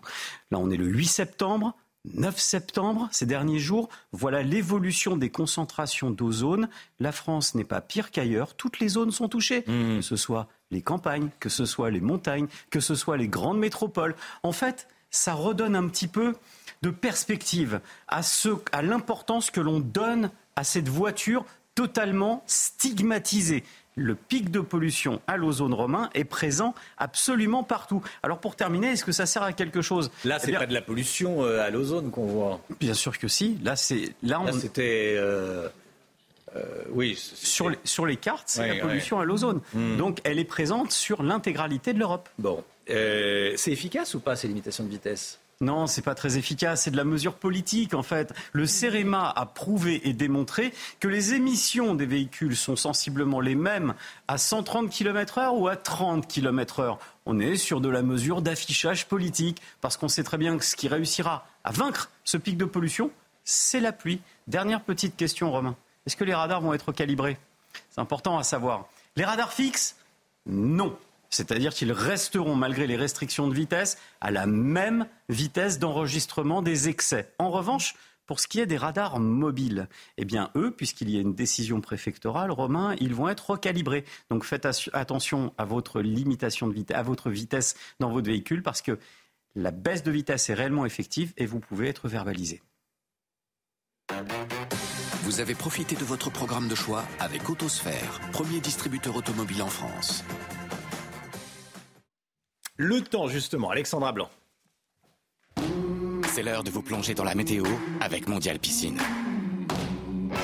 Mondial Piscine, l'art de donner vie à vos rêves. La chaleur se maintient. Il y avait des températures très élevées cette nuit. Hein. Oui, il fait encore euh, très chaud cette nuit euh, sur quasiment l'ensemble des régions françaises. Si vous êtes à Paris ou encore à Nice, avec actuellement 22, 23, voire même 24 degrés, 24 degrés et demi euh, du côté du département de la Saône-et-Loire, avec donc ces températures qui restent particulièrement élevées. La bonne nouvelle, c'est qu'on va perdre en moyenne entre 10 et 15 degrés en seulement 24-48 heures selon les régions, avec des températures beaucoup plus respirables. Grâce à qui? Eh bien, grâce au retour des orages. Et oui, ça y est, fin de la vigilance canicule émise par Météo France. Retour des orages avec une première salve orageuse qui arrive ce matin euh, par les régions de l'Ouest. On retrouve également un temps assez variable, assez mitigé entre le nord et euh, le golfe du Lion. Et puis dans l'après-midi, attention, cette salve orageuse va remonter en direction euh, du bassin parisien ou encore des régions du nord. Attention, ces orages pourraient être localement assez violents et accompagnés de grêle. Donc avec cette chaleur qui s'est accumulée depuis une dizaine de jours, attention, prudence ces orages pourraient être localement vraiment très violents entre le sud-ouest et le nord du pays. Plein soleil toujours à l'est avec des températures estivales. Ce matin, on le disait, douceur nocturne, voire même peut-être presque de la chaleur nocturne euh, dans certains endroits. Et puis dans l'après-midi, les températures vont commencer à baisser sur les régions de l'ouest. 22, 23 degrés en Bretagne cet après-midi sera donc beaucoup plus respirable. On perd quelques degrés également euh, du côté de la Touraine ou encore euh, du bassin parisien, tandis que la chaleur va se maintenir en Bourgogne, en Franche-Comté ou encore sur le Lyonnais, avec localement 34 degrés cet après-midi. Nous sommes le 11 septembre entre Lyon, Grenoble ou encore du côté de Dijon. Températures qui vont dégringoler donc à partir de demain. On va beaucoup plus respirer, mais beaucoup mieux respirer, mais attention aux orages. C'était la météo avec Mondial Piscine. Mondial Piscine, l'art de donner vie à vos rêves. Vous regardez la matinale de CNews. Merci d'être avec nous. L'équipe est là. À la une ce matin, les Marocains qui s'organisent pour venir en aide aux sinistrés. En parallèle, les sauveteurs sont toujours à la recherche de survivants. Michel Chevalet est avec nous. Et puis, euh, dans un instant, on sera en direct avec le président du conseil provincial d'Al Haouz, Hamza Id Moussa. Une nouvelle agression d'infirmière. Un patient s'en est pris au personnel hospitalier de l'hôpital de Trévenant dans le territoire de Belfort. On va vous raconter ce qui s'est passé. Le nombre de sans-papiers qui débarquent à New York ne cesse d'augmenter. Plusieurs milliers d'immigrés clandestins arrivent chaque semaine. Alors que tout le monde est d'accord pour dire qu'il faut que le travail paye plus en France, on va se pencher sur une fiche de paye. Pour que les salariés gagnent plus d'argent, il faudrait réduire les cotisations sociales. Il y a un énorme décalage entre le brut et le net. Lomic Guillot pour le détail. L'aide internationale s'organise après l'un des séismes les plus meurtriers de l'histoire du Maroc. Le pays a accepté l'aide de l'Espagne, le Maroc a accepté l'aide de la Grande-Bretagne, l'aide du Qatar, l'aide des Émirats arabes unis, mais pas l'aide de la France pour le moment. Je vous rappelle le bilan provisoire, plus de 2100 morts et 2400 blessés. Chana. Et sur place, les Marocains s'organisent pour également apporter leur aide. Les recherches se poursuivent pour tenter de retrouver des survivants coincés sous les décombres. Corentin Brio. Ici à Moulay Ibrahim, un village situé à 40 km au sud de Marrakech. Les recherches continuent. Les sauveteurs et les militaires sont à pied d'œuvre pour déplacer de lourds débris dans l'espoir de trouver des survivants. Quelques mètres plus loin, les habitants s'organisent et prêtent main forte pour décharger les camions remplis d'eau et de nourriture. Ces aides proviennent du gouvernement ou des organisations de la société civile. Ce que nous voyons aujourd'hui, c'est l'aide alimentaire fournie par le gouvernement pour aider les personnes touchées par le tremblement de terre. À Amizmiz, un autre village situé à 55 km de Marrakech, les survivants qui sont sans abri ont trouvé refuge dans ce camp de secours mis en place par la protection civile. Un endroit où dormir en attendant de pouvoir se nourrir. Amizmiz souffre, pas de pain, pas d'électricité, pas d'eau. Les gens souffrent et l'aide est en retard. Certains sont bloqués sur les routes, d'autres manquent de nourriture et d'abri. Nous sommes 12 ou 13 dans la tente, enfants et parents compris. La situation est désastreuse. En attendant les aides internationales, le pays peut compter sur la solidarité et l'entraide des Marocains pour faire face au désastre. Michel Chevalet avec nous. Michel, euh, on entend beaucoup parler de l'échelle de Richter. On entend également parler de l'échelle de Mercalli euh, pour euh, quantifier et s'apercevoir de, l'importance du, séisme. quelle est la différence entre ces deux ah, échelles? Vous avez raison, ça pose un grand problème hmm. de, quoi, de quoi on parle. Alors c'est vrai que tous les médias, dès que l'on dit tremblement de terre, hop, échelle de Richter. En fait, en fait, en fait elle, est, abandonnée. Je vais revenir. Oui, oui, oui, on en utilise une nouvelle. Voilà. Le problème, c'est de savoir de quoi on parle et de qu'est-ce que l'on mesure? Alors, Mercalli, c'est 1905, sismologue euh, italien, évidemment, qui dit bah, quelle est la référence que j'ai? J'ai pas d'instrument de mesure à l'époque. Mm. Bah, je vais constater les dégâts. Donc c'est une échelle de dégâts. Ça veut dire que ça, ça va de 1 à, 9 à peu près, 10, 12 même. Mais à 12, il n'y a plus rien. Tout, tout, tout, tout est dévasté. Voilà. Ça, c'est pour vous situer les choses. Mais il fallait quantifier les choses. Les, dégâts, ça dépendait du lieu, ça dépendait du type de construction. Donc, ce n'était pas une référence. Il fallait quelque chose d'international. Et international, il fallait un instrument de mesure. Et quel est l'instrument de mesure? Ce sont des ondes, des déformations. Eh bien, c'est les sismos. Et à partir du moment où on a eu les sismographes, eh bien, on a dit, je vais prendre comme référence les déformations de la Terre, c'est-à-dire l'énergie. Et c'est donc euh, un, Californien, euh, Richter, qui a défini une échelle qui va qui est illimitée, comme l'énergie, mais enfin, généralement, elle va de 1 à, à 9, parce qu'au-delà de 9, il n'y a plus rien. Dernier point, à 5, dans l'échelle de Richter, c'est à peu près l'équivalent des destructions que fait une bombe atomique, la, bombe d'Hiroshima. C'est pour vous situer les choses. Et là, on était à presque 7. Alors, maintenant, on s'est aperçu que cette échelle, elle ne colle pas pour les petits, mmh. euh, euh, petite énergie, et elle colle pas pour les grandes énergies. Pourquoi? Mais Parce que vous l'avez déjà vu dans des films, les sismographes s'affolent complètement, et donc on, ça ne correspond plus à rien. D'où l'idée Qu'est-ce qui, me, le, critère de l'énergie, c'est la déformation du sol. La déformation du sol se fait le long d'une cicatrice. C'est une faille avec une déformation qui se propage très très vite. Ah, c'est ça. Et donc, c'est en fonction de la longueur de la faille, du déplacement sur le sol, qui est reflet de la quantité d'énergie. Et ça s'appelle maintenant, c'est ce qu'on utilise, c'est la magnitude du moment. MW, MW, pas mégawatt, hein. MW. Voilà, c'est cette échelle qui est et c'est cette échelle qui a été utilisée là en ce moment euh, dans ce tremblement de terre.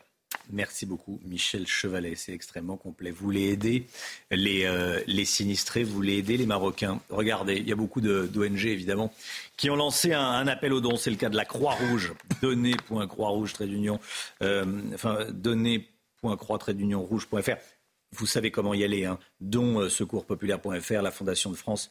Euh, donnez à des ONG que vous connaissez. Hein. Parce que dans ces cas-là, il y a beaucoup d'appels aux dons, pas toujours très sérieux. Donnez à des ONG euh, que vous connaissez. Là, ce sont mm. des ONG sérieuses. Il y en a probablement d'autres, mais en tout cas, ce sont des ONG qu'on a, qu'on a sélectionnées. Euh, le personnel hospitalier toujours ciblé par des agressions. À Trévenant, dans le territoire de Belfort, deux infirmières ont été violemment agressées le mois dernier par un patient violent qui s'en sont pris, qui s'en est pris à, deux infirmières. Hein. Un SDF de 47 ans qui a saisi l'une des deux femmes à la gorge avant de s'en prendre à sa collègue qui, tentait de s'interposer. Les deux soignantes sont évidemment euh, très choquées et ont eu 15 euh, jours d'interruption de travail. Le suspect a été placé en détention provisoire avant son jugement prévu le 27 octobre prochain. Mathilde Couvillard-Flornois. L'agression a eu lieu dans la nuit du 27 au 28 août. Admis aux urgences de l'hôpital Nord-Franche-Comté, un patient de 47 ans a agressé deux infirmières de garde. L'homme a saisi à la gorge l'une des deux infirmières avant de la projeter contre un mur. Il s'en est ensuite pris à sa collègue qui tentait de s'interposer. Les deux soignantes, choquées, ont eu 15 jours d'interruption de travail. L'homme a été interpellé à la suite de cette agression. Selon ce médecin urgentiste, le comportement des patients a changé ce que je constate réellement, c'est effectivement une euh, augmentation des, hum, comment dirais-je, des, provocations verbales plutôt. Ce sont des euh, qui n'existaient moins, c'est-à-dire que les gens sont un tout petit peu anxieux, plus qu'avant. Les gens sont plus pressés, disons. Mais en tout cas, rien ne justifie euh, la violence portée sur des soignants qui sont là pour aider. Je pense que c'est inadmissible. La CGT et l'Association des médecins urgentistes de France ont signé un communiqué pour réclamer des mesures de sécurité pour le service des urgences. L'agresseur a été placé en détention provisoire depuis le 29 août et sera jugé le 27 octobre prochain. C'est du jamais vu euh, à New York. Les demandeurs d'asile affluent par milliers dans la ville depuis euh, plusieurs mois maintenant. Oui, près de 2400 personnes débarquent chaque semaine, des migrants que la, que la municipalité est d'ailleurs obligée de loger. C'est la loi à New York le maire hein, a dit que l'immigration illégale allait détruire New York. Pourtant, il est, enfin, j'allais dire pourtant, il est démocrate, il est lui-même ancien policier, il est afro-américain accessoirement. Il dit que l'immigration irrégulière va détruire euh, la ville de, New York. on, en parlait dès la semaine dès la semaine dernière. Et puis il manque un professeur dans près de la moitié des établissements scolaires en France. C'est le résultat d'une enquête du SNES FSU révélée par nos confrères de France Info. Oui, cette pénurie d'enseignants concerne donc 48% des collèges et des lycées de la métropole. Les matières les plus touchées sont les mathématiques, les sciences de l'ingénieur et l'anglais. Restez bien avec nous dans un instant. On va aller au Maroc retrouver Hamzaïd Moussa. Il est président du conseil provincial d'Al Haouz. On va faire un point sur la situation euh, ce matin. Euh, il va nous dire également euh, s'il y a de nombreuses zones reculées où l'aide n'est pas encore arrivée. restez bien sur CNews. À tout de suite. C'est News 7h42. Merci d'être là. Merci d'être avec nous. On va repartir au Maroc et on va aller notamment, et plus précisément, à Moula Ibrahim, un village à une cinquantaine de kilomètres au sud de Marrakech. Les habitants ont subi de, plein fouet les, secousses du séisme. c'est l'une des zones les plus touchées et on a rencontré un habitant qui a presque tout perdu en seulement quelques secondes. Mathilde Couvillère-Flornois et Sandra Chambaud. De retour dans sa maison, Yacine constate les dégâts. Dès les premières secousses du séisme, lui et sa famille ont quitté les lieux dans la précipitation. C'est là que nous étions assis pour notre dîner. Et en cinq secondes, c'est arrivé. À l'intérieur, des tas de gravats jonchent le sol de sa maison. Comme vous pouvez le voir, notre maison est en partie détruite. Tout a disparu. Nous avons tout perdu. Nous avons perdu toute la maison. Personne ne nous rend visite. Il n'y a aucune aide. C'est la volonté de Dieu. Le séisme qui a frappé le Maroc vendredi a été ressenti jusque dans ce village à une cinquantaine de kilomètres au sud de Marrakech. Boul Ebrahim fait partie des zones les plus touchées. Nous dormons tous dehors depuis deux jours. C'est vraiment difficile pour nous. Il n'y a pas de nourriture, pas d'eau. Nous avons aussi perdu l'électricité. C'est vraiment catastrophique et nous nous sentons très mal. Dans ce village, peu d'habitations ont été épargnées. Les secouristes locaux peinent à se frayer un chemin pour venir en aide aux habitants de Moulé Brahim. Voilà la situation sur place extrêmement compliquée. Euh, évidemment, à 8 heures, on retrouvera l'un de nos envoyés spéciaux sur place. On sera en direct avec Augustin Denadieu, près de, près de Marrakech. Le point info, tout ce qu'il faut savoir dans l'actualité. Puis juste après, on va parler du salaire. Pourquoi une telle différence entre le salaire brut et le salaire net? On va en parler avec euh, le Migui tout de suite. Et on commence avec le point info. Au Maroc, le bilan provisoire du séisme ne, cesse de s'alourdir. Plus de 2100 personnes sont mortes, 2421 ont été blessées. C'est l'un des séismes les plus meurtriers de l'histoire du Maroc. Parmi les victimes, 4 Français ont perdu la vie dans cette catastrophe. 15 ont été blessés. Et sur le terrain, les secouristes poursuivent les recherches pour tenter de retrouver des survivants coincés sous les décombres. On en sait plus sur le profil des émeutiers interpellés en juin dernier. Le Figaro publie ce matin le détail d'une mission flash menée par le gouvernement. Ces délinquants sont majoritairement âgés de 18 à 24 ans, sont de nationalité française mais originaires de l'immigration. Et puis cette image impressionnante d'un crash d'avion en Hongrie, ça s'est passé hier pendant un show aéronautique près de Budapest. Deux personnes ont été euh, retrouvées mortes, le pilote et un passager. Au sol, quatre personnes ont été blessées, dont trois grièvement brûlées.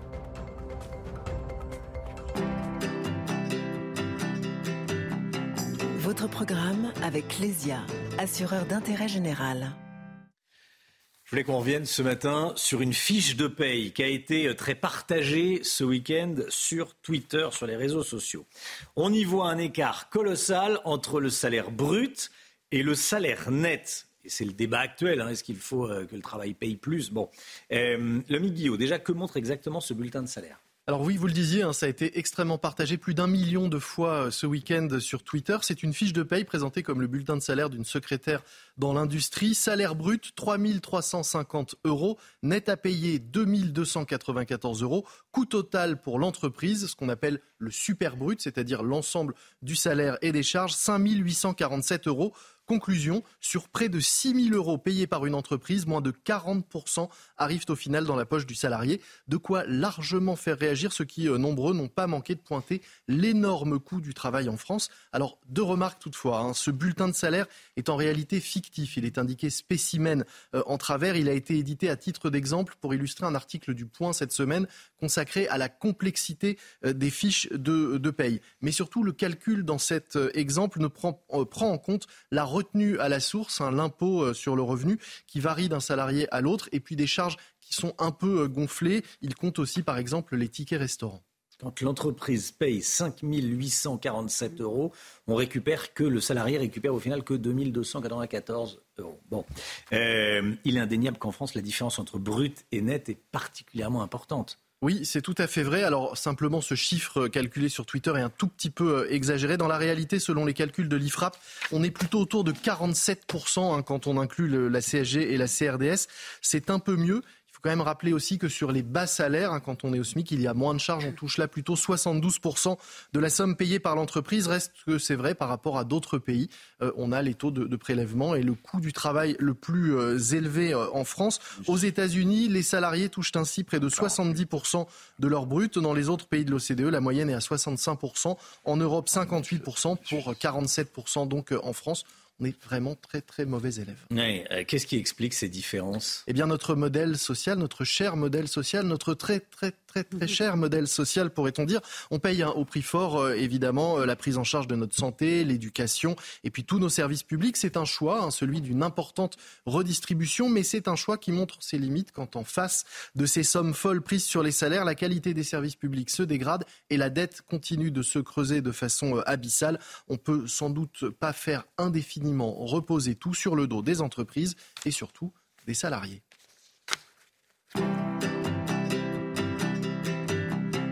C'était votre programme avec Clésia, assureur d'intérêt général.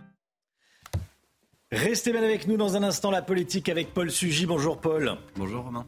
Quelle est la vraie différence, si tant est qu'il y en ait, entre Marion Maréchal, Jordan Bardella et François-Xavier Bellamy? Ce sont eux qui vont euh, mener les, listes à droite, chacun dans, leur, euh, chacun dans leur ligne. On va en parler avec vous Paul dans un instant. Restez bien avec nous sur CNews, à tout de suite. La politique avec vous, Paul Sugy. À droite, l'affiche des européennes se précise. Marion Maréchal pour Reconquête, Jordan Bardella pour le Rassemblement national seront en tête de liste et, sauf coup de théâtre, François-Xavier Bellamy pour les Républicains. Est-ce qu'ils ont vraiment de, grandes différences d'idées entre eux, Paul? Bah, Pas tant que ça, Romain. C'est pour ça qu'on en parle, effectivement. D'abord, on peut préciser qu'ils appartiennent quasiment à la même génération. Il n'y a que 10 années qui séparent euh, François-Xavier Bellamy, qui est de 85, et Jordan Bardella, qui est de 95. Entre les deux, euh, Marion Maréchal, elle, est née en 1989. Et surtout, ils incarnent une même génération politique, euh, celle qui est euh, en quelque sorte née du renouveau conservateur à droite depuis une dizaine ou une quinzaine d'années, et puis en même temps, eh bien, une génération qui s'est euh, concentrée sur l'inquiétude que suscite d'une part l'immigration incontrôlée en France et en Europe, et d'autre part la pente vers l'islamisme. Tous trois sont évidemment, bien sûr, très clairs sur ces différents sujets. Jordan Bardella et Marion Maréchal, on va même pas prendre la peine de le rappeler. Quant à, François, François-Xavier Bellamy, il l'a montré dans ses différents engagements au sein donc euh, de son mandat de député européen, parfois même en votant euh, contre euh, la plupart de ses collègues au PPE, le parti qui rassemble un certain nombre de partis de droite au Parlement européen. il avait notamment pris position contre le pacte migratoire européen qui supposait notamment de répartir les demandeurs d'asile entre les différents pays. et Jordan Bardella et Marion Maréchal s'entendent même, eux, sur le terme de grand remplacement pour qualifier le phénomène migratoire en cours. Et puis finalement, tous les trois, et y compris Jordan Bardella, manifestent des positions plutôt conservatrices. Alors euh, Jordan Bardella, quand même, euh, au sein de son parti, a pris position contre la PMA pour toutes euh, qui avait été votée sous le précédent quinquennat d'Emmanuel Macron, contre aussi la gestation pour autrui. Et puis il avait ouvert en avril dernier un colloque au Rassemblement national consacré à la lutte contre le wokisme et la déconstruction. Sur tous ces sujets, donc, leurs convictions se tiennent dans un mouchoir de poche. Comment est-ce que les électeurs vont les départager du coup? Bon, d'abord, ils ne sont pas seuls, il y a le reste de la liste. Et ce que reproche tant Marion Maréchal, notamment dans son interview au JDD euh, hier, euh, que l'ensemble de Reconquête et du Rassemblement national à François-Xavier Bellamy, c'est de n'être pas seul sur la liste et de devoir composer avec d'autres euh, candidatures qui, eh bien, elles ne reflètent pas le même consensus sur les questions d'immigration, de l'islam ou même dans le rapport aux institutions européennes. Et de fait, ils n'ont pas euh, tous les trois la même vision de l'Union européenne. Le Rassemblement national, même s'il a un petit peu évolué, représente de toute évidence une ligne souverainiste euh, qui n'était pas partagée à droite jusqu'ici de manière aussi universelle. les républicains, eux, doivent composer avec les institutions européennes, même si parfois ils en critiquent le fond ou la forme.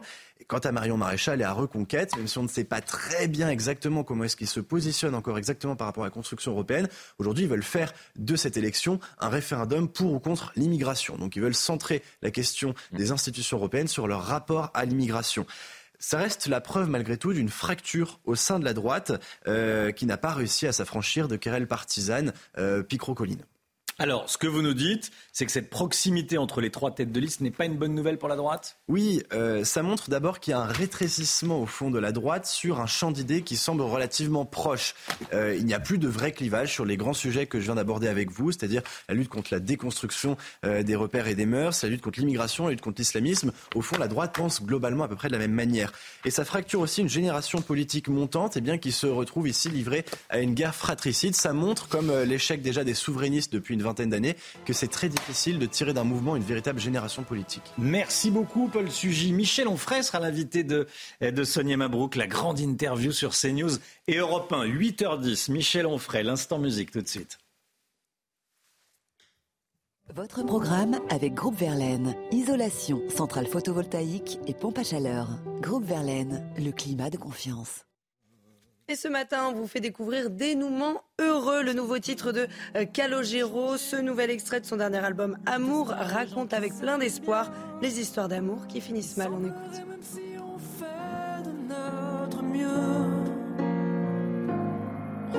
Qu'il n'y ait pas de dénouement heureux, est-ce qu'on peut changer la fin contre un début moins bien? Choisir, moi je voudrais mieux rester à deux. ou simplement écrire un dénouement heureux. On peut imaginer plus loin que les murs, déjouer les lois de la nature, changer un arbre en guitare, un coup d'un soir en grande histoire. On peut changer de vie, de lit, d'ADN, de vue si on se penche un peu, mais se séparer en bons termes, ce n'est pas donné à qui veut. Chaud l'été, froid l'hiver, c'était votre programme avec Groupe Verlaine. Isolation thermique par l'extérieur avec aide de l'État. Groupeverlaine.com. Le temps avec vous, Alexandra Blanc. Il va continuer à faire chaud aujourd'hui. C'est l'heure de vous plonger dans la météo avec Mondial Piscine. Mondial Piscine, l'art de donner vie à vos rêves.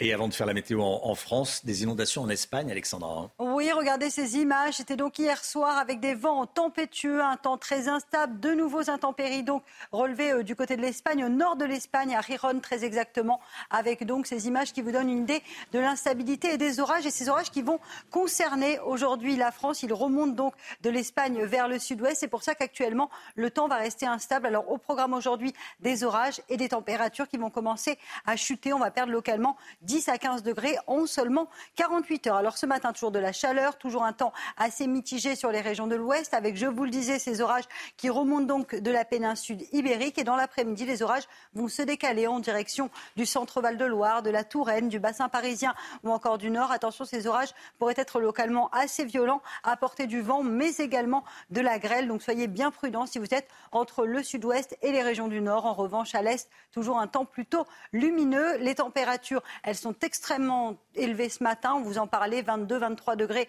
euh, par endroit. Et dans l'après-midi, les températures vont commencer à baisser. Ce serait, c'est vraiment une très bonne nouvelle. Ce sera beaucoup plus respirable dans les jours qui arrivent.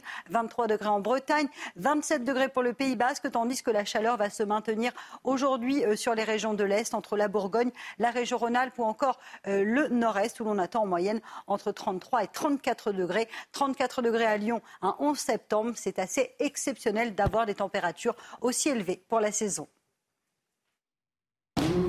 C'était la météo avec Mondial Piscine. Mondial Piscine, l'art de donner vie à vos rêves. Vous regardez la matinale de CNews. Merci d'être avec nous. L'équipe est là, comme tous les matins, pour vous. Chana Lousteau, Florian Tardif, Alexandra Blanc, Paul Sugy, Michel Chevalet nous accompagnent. Évidemment, on va parler du séisme au Maroc avec vous et puis Lomi Guillot pour, euh, pour l'écho, bien sûr. À la une ce matin, la course contre la montre au Maroc. Pour tenter de retrouver les survivants plus de 48 heures après le séisme, la population vit dans la peur des témoignages ce matin dans la matinale de CNews. Nos équipes sur place, évidemment. Michel Chevalet avec nous pour l'expertise technique. Le choc à Clermont-Ferrand après les menaces de mort proférées par le père d'une élève qui portait une tenue islamique et qui ne voulait pas l'enlever. Il s'agissait d'une abaya. L'homme a été libéré et placé sous contrôle judiciaire avant son procès. Fin octobre, on va retrouver Olivier Madinier devant le lycée de l'élève. Alors que de plus en plus de pays africains rejettent la France, Éric Zemmour dit Chiche, mettons fin à la France-Afrique mais aussi à la France africaine. On va l'entendre et puis on parlera. Euh, on en parlera ensuite avec Florian Tardif. Au Maroc, le bilan est toujours euh, provisoire, bien sûr, bilan du séisme, mais il ne cesse de, s'alourdir. Plus de 2100 personnes sont mortes, 2100 morts, et 2421 blessés. 17 personnes ont perdu la vie à, Marrakech, notamment euh, Chana. Et sur place, les Marocains euh, s'organisent pour euh, apporter leur aide. Les recherches se poursuivent pour tenter de retrouver des survivants sous les décombres. Corentin Brio. Ici à Moulay Ibrahim, un village situé à 40 km au sud de Marrakech. Les recherches continuent. Les sauveteurs et les militaires sont à pied d'œuvre pour déplacer de lourds débris dans l'espoir de trouver des survivants. Quelques mètres plus loin, les habitants s'organisent et prêtent main forte pour décharger les camions remplis d'eau et de nourriture. Ces aides proviennent du gouvernement ou des organisations de la société civile. Ce que nous voyons aujourd'hui, c'est l'aide alimentaire fournie par le gouvernement pour aider les personnes touchées par le tremblement de terre. À Amizmiz, un autre village situé à 55 km de Marrakech, les survivants qui sont sans abri ont trouvé refuge dans ce camp de secours mis en place par la protection civile. Un endroit où dormir en attendant de pouvoir se nourrir. Amizmiz souffre, pas de pain, pas d'électricité, pas d'eau. Les gens souffrent et l'aide est en retard. Certains sont bloqués sur les routes, d'autres manquent de nourriture et d'abri. Nous sommes 12 ou 13 dans la tente, enfants et parents compris. La situation est désastreuse. En attendant les aides internationales, le pays peut compter sur la solidarité et l'entraide des Marocains pour faire face au désastre. Voilà, et de nombreuses ONG lancent des, appels aux dons. On en a sélectionné trois, il y en a d'autres, mais je le dis, je le répète, ne donnez pas à n'importe qui, donnez à des gens sérieux. Hein. La Croix-Rouge, euh, c'est sérieux, le Secours populaire, c'est sérieux, la Fondation de France, c'est sérieux. Vous faites votre choix, mais ne donnez pas à n'importe qui sur, euh, sur Internet.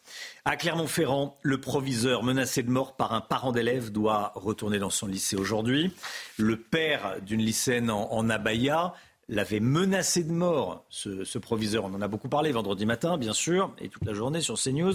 Il avait menacé de mort parce que euh, il avait, euh, ce proviseur avait interdit l'entrée de, l'élève qui portait un abaya, ce qui est totalement interdit depuis 2004. Il n'y a pas de débat là-dessus. Le Conseil d'État a validé l'interdiction euh, en fin de semaine.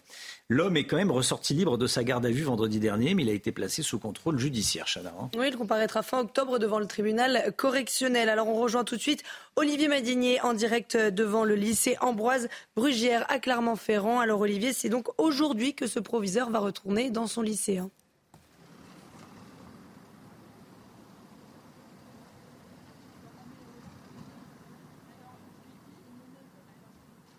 Alors, visiblement, est-ce que Olivier nous, nous entend? Normalement, Olivier doit nous entendre maintenant. Voilà.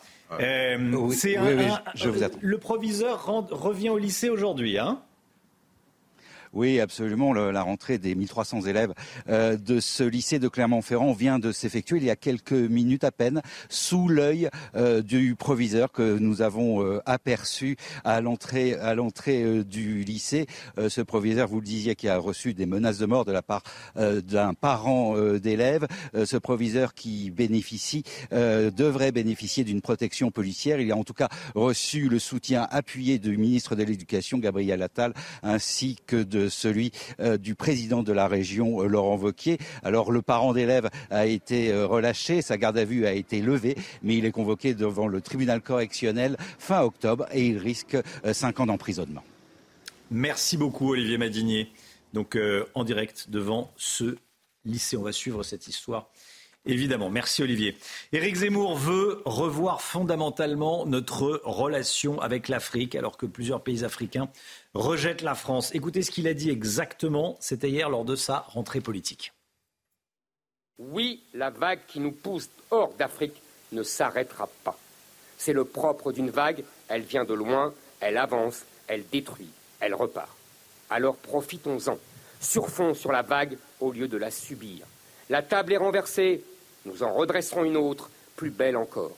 Oui, chers amis, il est temps de mettre un terme à la France-Afrique, mais à nos conditions. Reprenons la main. L'Afrique ne veut plus de la France chez elle. Très bien, nous ne voulons plus de l'Afrique chez nous.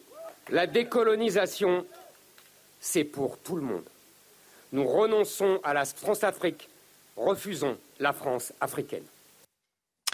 C'est News, il est 8h06. Dans un instant, la grande interview avec Sonia Mabrouk qui reçoit ce matin Michel Onfray sur CNews et sur Europe 1.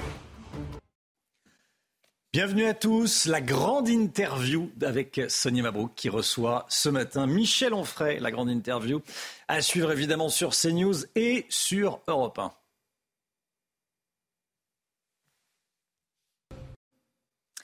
C'est la grande interview sur CNews et Europe 1. Bonjour à vous, Michel Onfray. Bonjour. Et bienvenue, philosophe, auteur de très nombreux ouvrages. On va bien sûr euh, parler du dernier livre en date. Beaucoup de sujets à vous soumettre ce matin, Michel Onfray.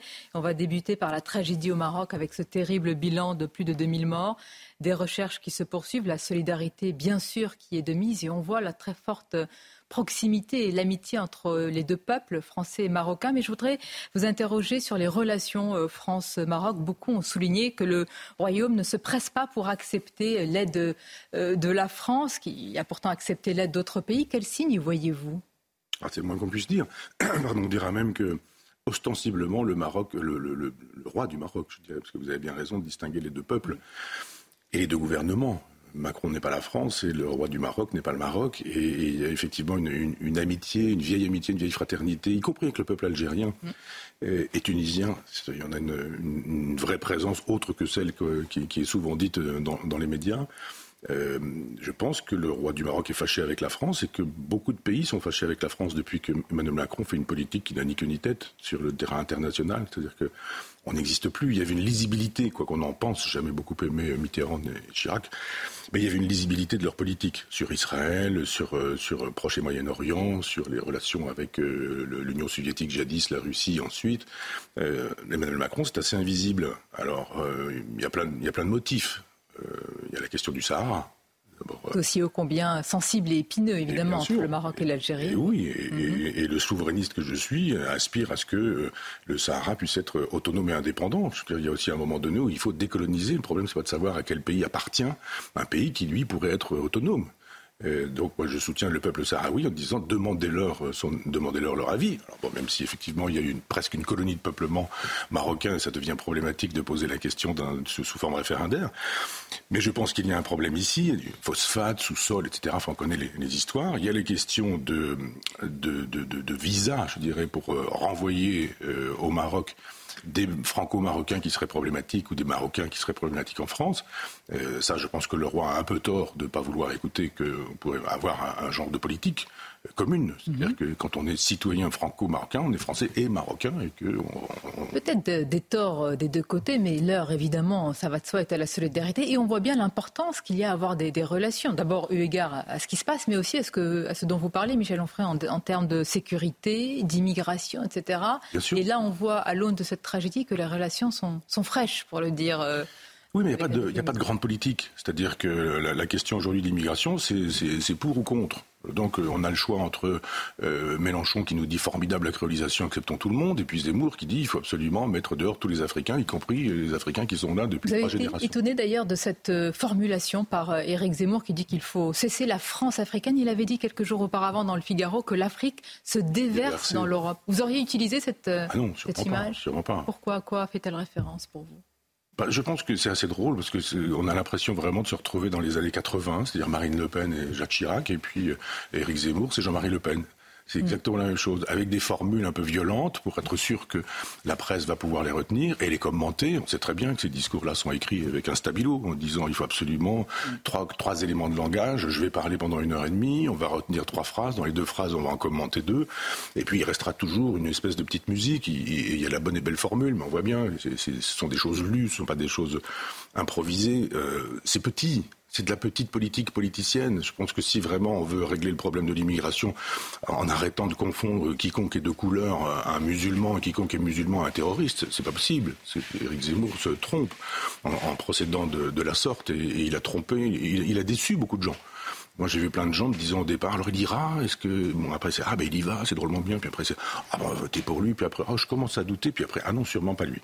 Donc il y a un moment donné où, il faut réfléchir en se disant mais qu'est-ce qui s'est passé pour qu'il y ait ce désamour, cette espèce de, défaut d'affection? Il y a un moment donné, je pense qu'il y a eu la question, euh, la question ukrainienne, cette idée de ne pas accueillir des réfugiés ukrainiens il y a un moment donné où on se dit, enfin tout de même, quoi. D'abord, il y a les. Là, vous parlez de la campagne d'Éric Zemmour et de son refus euh, d'accueillir les réfugiés ukrainiens. Vous pensez que ça a été l'un des moments fondateurs euh, Oui, parce que c'était un moment où il aurait très bien pu dire, oui, bien sûr, on les accueillera, parce que ça pose pas de problème civilisationnel. Et là, quand ça ne pose pas de problème civilisationnel et qu'on n'en veut pas, c'est de la xénophobie. Hmm et qu'éventuellement ça peut devenir même du racisme. Et donc il y a des gens là qui disent ah non, ça c'est pas moi, ça. Je veux bien qu'on me protège de, de, de, problèmes qui seraient liés à l'immigration, mais je ne suis pas contre les immigrés, je ne suis pas contre l'immigration, je suis pour qu'on travaille sur l'immigration. Et, travailler sur l'immigration, c'est s'entendre avec euh, l'Algérie, c'est s'entendre avec comment peut-on, par exemple, euh, puisque c'est immigration et assimilation ou intégration au sujet de la Baïa et de son interdiction, Michel Onfray, après les, il y a eu des menaces sur un proviseur à Clermont-Ferrand. Aujourd'hui, il revient dans son établissement. Le gouvernement dit que globalement, cela s'est bien passé, et c'est vrai, eu égard aux chiffres mm. quand même. Mais de quoi ces menaces d'égorgement quand même sur un proviseur sont-elles euh, le signe révélateur? Moi, je, pense que d'abord, ça n'est pas, je vais faire bondir, mais ça n'est pas un signe religieux, c'est un signe civilisationnel. Moi, j'ai lu le Coran, j'ai lu les hadiths du prophète, j'ai lu des biographies. Euh, il n'est pas question d'abaya. C'est un, c'est, un vêtement euh, civilisationnel. Et il y a un tas de jeunes filles qui ne savent pas très bien tout ça. C'est, une façon de dire on porte ce, ce, vêtement civilisationnel parce que votre civilisation ne l'aime pas. Et on a beau dire burkini, pas burkini, voile, pas voile, abaya, pas abaya, c'est pas ça le problème. Pour vous comprendre, c'est une question de civilisation, donc de mœurs davantage que de laïcité de vêtements religieux? Oui, je pense que quand, euh, quand on, on, fait comme Macron et, ou, ou, la gauche, ce, ce grand discours islamo-gauchiste en expliquant que finalement, euh, euh j'ai perdu mon idée, on était parti sur l'islamo-gauchisme. Oui, euh, en partant de l'abaya. Oui, c'est ça, c'est en, nous disant que la civilisation française est détestable. Oui. Mais ils nous prennent au mot. Ces gens qui nous disent vous avez raison. Vous connaissez qu'Emmanuel Macron a depuis euh, évolué. C'est son ministre de l'Éducation qui, euh, a proposé l'interdiction de la oui, Oui, il y a eu Blanquer, il y a eu Papandiaï, il y a eu celui-ci, il va changer. Bientôt, il sera, je sais pas quoi, Premier ministre. Après, il va, être président de la République. Ces gens-là s'en moquent éperdument. Je pense qu'il y a un moment donné où, ces gamines qui portent la baya sans trop savoir ce que c'est, elles, savent juste que grossier, mais enfin que ça emmerde les, dominants et que c'est ça qui les intéresse. Comme jadis, les gamins mettaient des, des, insignes nazis euh, à l'époque des punks, euh, c'était pas du tout. Enfin, Donc vous, vous n'y voyez pas d'offensive euh, islamiste? Si, sûrement, parce qu'il y a une instrumentalisation de part et d'autre. Mm. Et je pense que l'instrumentalisation de la part des, des, intégristes, elle est claire, qu'ils vont passer à autre chose après. Il y aura ceci, il y aura cela, il y aura les menus, il y aura. Mais je pense simplement qu'ils sont forts de notre faiblesse. Et moi, je ne veux pas stigmatiser la force de ces gens, qui est une force pas très intéressante ou pas très, pas très grande, mais je stigmatise en revanche la faiblesse de nos gouvernants qui nous disent... Alors comment fait-on? Parce que ce sont des jeunes femmes euh, qui sont, elles sont françaises, Michel Enfant, souvent de la troisième génération, maintenant c'est-à-dire très éloignées peut-être du pays d'origine de leurs parents ou grands-parents. Comment on, intègre ou, on assimile encore? Est-ce que vous vous dites c'est en arrêtant l'immigration, forcément, eh bien qu'on va pouvoir enfin commencer l'assimilation et l'intégration. Euh, c'est effectivement le problème de l'assimilation. Et, c'est parce que nous n'avons pas assimilé sous prétexte, prétexte de, créolisation, en disant chacun chez soi, et puis on y va, les tribus, les communautés, etc. Euh, c'était de l'assimilation, c'était un, c'était un fascisme, ça l'est toujours aux, yeux d'un certain nombre. Moi, je pense que le traitement de l'immigration, c'est pas l'éviction en disant vous rentrez chez vous. Chez vous, ça veut rien dire. Ces gens-là, ils sont nés ici, et leurs parents éventuellement sont nés ici. C'est la question de l'intégration. Si on n'intègre pas, eh bien, effectivement, les gens diront Ah, vous voulez pas nous intégrer? Nous, d'accord, on, revendique une autre identité, pas la vôtre.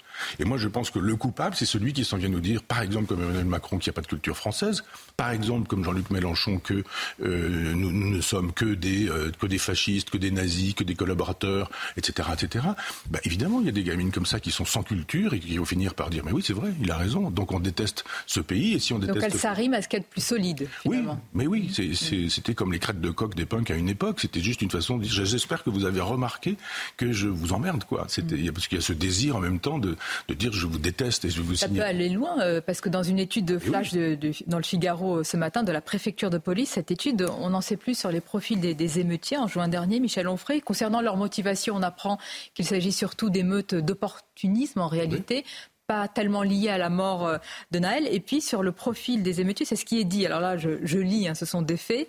Euh, une grande majorité des émeutiers interpellés sont des jeunes individus de nationalité française, mais originaires de l'immigration de deuxième ou troisième génération. Gérald Darmanin avait dit oui, il y en a, mais il y avait surtout des Kevin et des, des Mathéo. Eh bien, c'est ces gens-là qui sont coupables, pour moi. Cette façon de, ne pas voir le réel, cette façon de ne rien faire pour le réel, cette façon de, se comporter comme on se comporte avec l'Algérie, par exemple. Euh, les, pays du Maghreb ont un grand sens de la dignité, le sens de l'honneur. Et, le sens de l'humiliation. Ils n'aiment pas qu'on les humilie, ils ont bien raison, et nous nous humilions. Et ils n'aiment pas les gens qui s'humilient. Quand on arrive à Canossa, à quatre pattes, en disant on vous présente nos excuses, on a été nuls, on n'est pas bien, etc., ils disent bah alors vous êtes détestables. Si on dit non, euh, ça, va être un entretien franc et viril, mais euh, on va pas se mettre à genoux, c'est-à-dire qu'on va arrêter de dire qu'on a été coupable surtout en permanence en Algérie. Désolé, depuis 1962, ils ont leur indépendance. fait un demi-siècle d'autonomie. Quand on a du gaz et du pétrole, on doit pouvoir avoir un peuple heureux et pas une mafia qui est au pouvoir et qui, quand je suis allé en Algérie et que j'ai regardé la télévision, moi je voyais la guerre d'Algérie qui continuait encore. Donc la France est un ennemi. Si le président de la République française s'en vient en disant oui, vous avez raison, on est encore euh, méchant avec vous, etc., on est méprisé, on est humilié. Et, quand le roi du Maroc euh, s'en vient dire je ne veux pas de, l'aide française, c'est un peu ce dont on avait parlé tout à l'heure au début de notre entretien, c'est-à-dire qu'il y a effectivement les laissés-passer consulaires, la question du Sahara, la question euh, du, logiciel espion, euh, du téléphone portable du président de la République, enfin toutes ces choses qu'il faut mettre en considération, en, perspective du moins. Et la France n'est pas à la hauteur.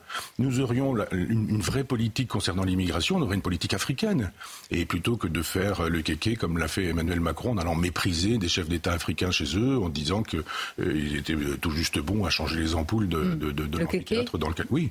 Et donc, à un moment donné, Pardonnez-moi, est-ce que, parce que vous parlez d'humiliation, c'est important, Michel Onfray, je ne vais pas vous interrompre, mais vous dites le, le kéké en parlant de, du chef de l'État malgré tout. Est-ce que ce ne sont pas aussi euh, ces expressions, parfois les vôtres, etc., je, ne fais pas de lien, mais qui font qu'on peut siffler et huer un président euh, euh, lors d'une cérémonie de la Coupe du Monde de rugby sans considérer finalement le rôle quand même et le statut qu'a un président, quelles que soient les idées qu'il porte et ce qu'on pense de lui?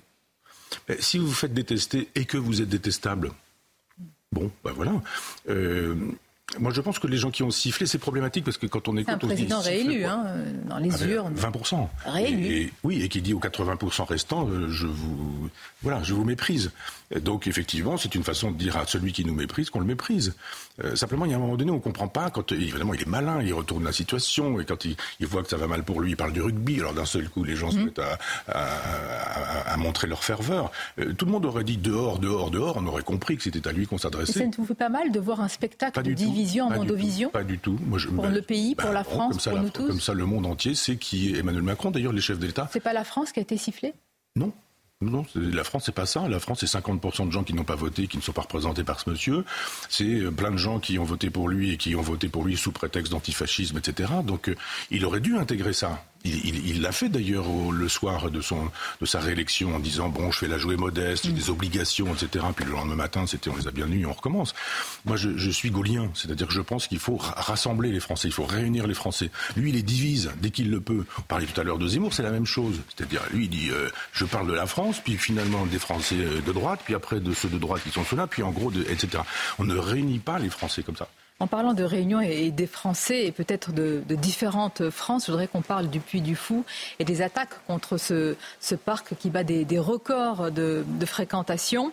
Le, bénévolat, pardonnez-moi, a été moqué dans une émission sur le service public. Vous avez pris la, défense du Puy du Fou. Vous y avez vu, euh, Michel Onfray, une opposition entre une France superficielle et une France profonde, symbolisée par, par le Puy du Fou. Peut-être pour aller plus loin, de quoi ces, ces attaques sont-elles le symbole pour vous? Je pense que ce que Jean-Pierre Le Goff avait judicieusement nommé le gauchisme culturel est en train de, voir son heure disparaître. Tous ces gens qui avaient euh, la main mise à l'université, dans les médias, la presse, etc. D'un seul coup, ils découvrent que, avec Internet, où on peut finalement dire des choses qu'on ne dit pas sur le service public, euh, avec euh, des, supports comme CNews, ou comme Valeurs Actuelles, ou comme Causeur, ou comme, ou comme Front Populaire aujourd'hui, d'un seul coup, ils se disent, mais finalement, on, est dépossédé de notre pouvoir. Et il y a une, espèce de haine à l'endroit de ceux qui les dépossèdent de leur pouvoir. Quand ils font des petits colloques euh, entre eux, subventionnés par l'État, grassement payés, etc., et qu'ils sont 20 dans la salle, euh, on voit ce que ça donne. Et je dis dans, ce texte qu'effectivement, les théâtres subventionnés euh, ont souvent des salles vides pendant que d'autres ont les poches pleines. je dis simplement que euh, au Puy du Fou, il n'y a pas d'argent public. Mais certains, quand même, affirment que c'est un récit orienté, fantasmé, ah, exaltant une France éternelle. Ah non, oui, pardon. Non, c'est le récit orienté, c'est celui d'Élise Lucet, mais on le sait bien. C'est-à-dire, c'est une enquête à charge où, on s'en vient chercher trois ou quatre gens mécontents. Évidemment, quand vous faites euh, fonctionner un truc pendant 20 ans, 30 ans, il y a toujours quelqu'un qui n'a pas été content, qui aurait voulu, euh, le, complexe d'Isnogoud, qui aurait voulu être à la place de Philippe de Villiers, qui s'y trouve pas, et qui après dit oui, ils ont fait ceci, ils ont fait cela, ils ont donné un coup de pied à une chèvre un jour, ils maltraitent donc les animaux tout le temps, en permanence, etc. Bah, c'est facile de construire, euh, de mm. construire des propos comme cela. C'est à charge, c'est le service public. C'est le complément d'enquête. C'était pas cache investigation, mais vous visiez le, service public, euh, Michel Onfray. Et cette haine, si on peut dire, du monde d'avant, on la retrouve dans votre livre. Je vais le citer, le fétiche et la marchandise où vous euh, décrivez, vous dénoncez en réalité euh, cette haine, cette aversion et cette défiance. Je vous remercie pour ce grand entretien, Michel Onfray. Je vous souhaite une très très bonne journée. Je vous dis à très bientôt sur CNews News Europe 1. Merci encore.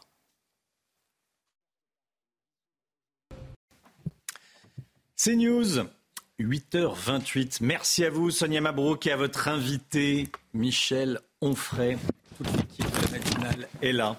Comme tous les matins, on est avec Chana Lousteau, on est avec Florian Tardif, Alexandra Blanc, Célia Barotte, très important Célia Barotte dans un instant. Et Michel Chevalet également, très important. Tout le monde est important, bien sûr. Mais...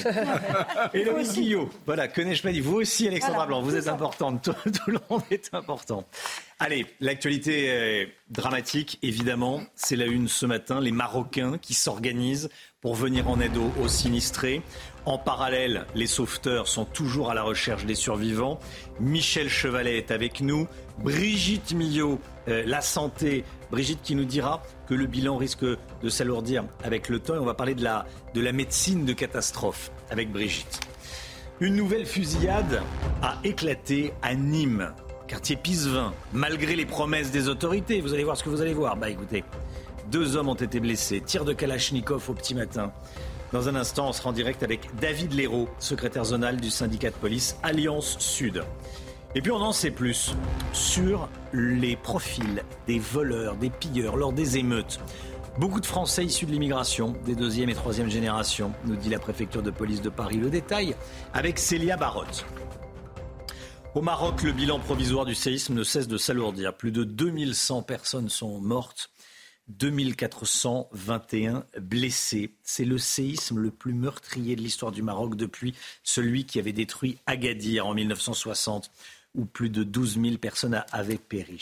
Et par ailleurs, le Maroc a accepté hier soir l'aide de quatre pays, l'Espagne, la Grande-Bretagne, le Qatar et les Émirats arabes unis. Sur place, les Marocains euh, s'organisent pour, apporter euh, leur aide. Les recherches se poursuivent pour tenter de retrouver des survivants coincés sous les décombres. On fait le point avec nos deux envoyés spéciaux à Marrakech, Augustin Donadieu et Olivier Gangloff.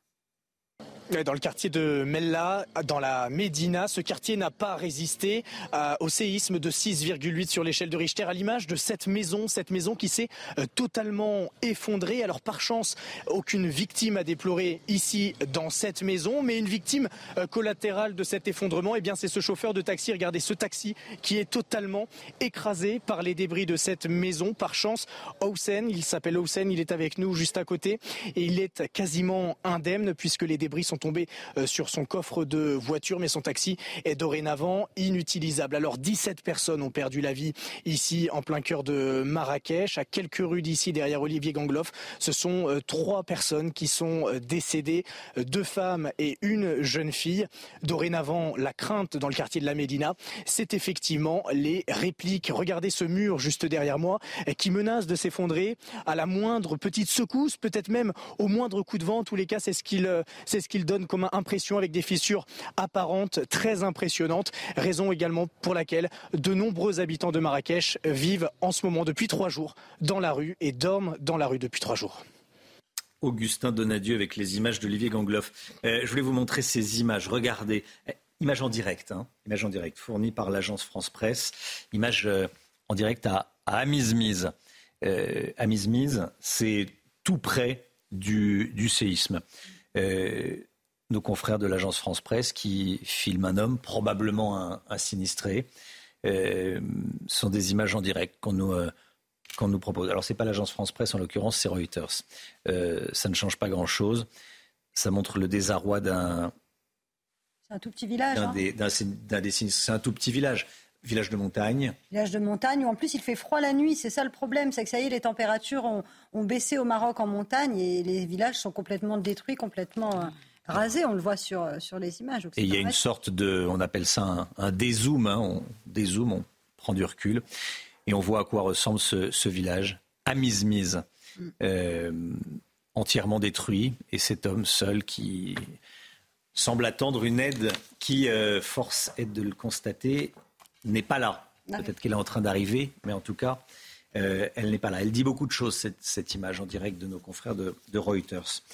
Michel Chevalet, avec nous. Est-ce que c'est plus facile de prévoir des répliques que le séisme initial En clair, est-ce qu'il y a un gros risque de réplique? Non, alors c'est très difficile. C'est très difficile. Alors, déjà, il est très difficile de vous dire à quel moment peuvent se produire un tremblement de terre, parce qu'il faut savoir quelles sont les contraintes et à quel moment les contraintes vont, vont lâcher. Ce que, ce, que disent, c'est que historiquement, on sait que telle faille est une faille active qu'elle a déjà joué, et donc on se dit, bah, plus on attend, plus il y a de risques qu'elle craque. Voilà, c'est tout malheureusement. Il y avait un système, vous vous souvenez, il y avait toute une polémique. Les scientifiques pensaient dire, euh, avec euh, Tazieff en tête, c'était des, des, des, courants électriques annonceurs. Ça avait été expérimenté en Grèce et c'était un échec et c'était abandonné. Donc il n'y a pas de système valable de prévision pour les séismes eux-mêmes et donc, a fortiori, pour les répliques, qu'est-ce que sont les répliques? Très rapidement dit, les répliques, c'est simplement des réajustements des contraintes dans le sol à la suite de la déformation. Pourquoi? Parce qu'une faille, c'est une cicatrice d'une déformation du sol sous une contrainte. Et la contrainte, vous le savez, c'est l'écrasement de la plaque africaine contre la plaque européenne. Alors, merci Michel. Je me tourne vers vous, Florian Tardif. Pour l'instant, le Maroc a accepté l'aide de quatre pays. Mmh l'Espagne, la Grande-Bretagne, le Qatar et les Émirats arabes unis. Le Maroc qui n'a pas accepté pour le moment l'aide de la France. Pourquoi? Tout simplement parce que les Marocains ne sont pas naïfs et euh, apporter une aide humanitaire ne se fait jamais sans arrière-pensée géopolitique. Et dans le cas présent, les relations entre la France et le Maroc sont fraîches, pour ne pas dire euh, glaciales. Alors pourquoi décide-t-il euh, décide euh, de ne pas accepter l'aide humanitaire en particulier de la France, tout simplement parce qu'on nous explique sur place qu'il y a un contentieux entre la France et le Maroc au sujet de la reconnaissance du Sahara occidental.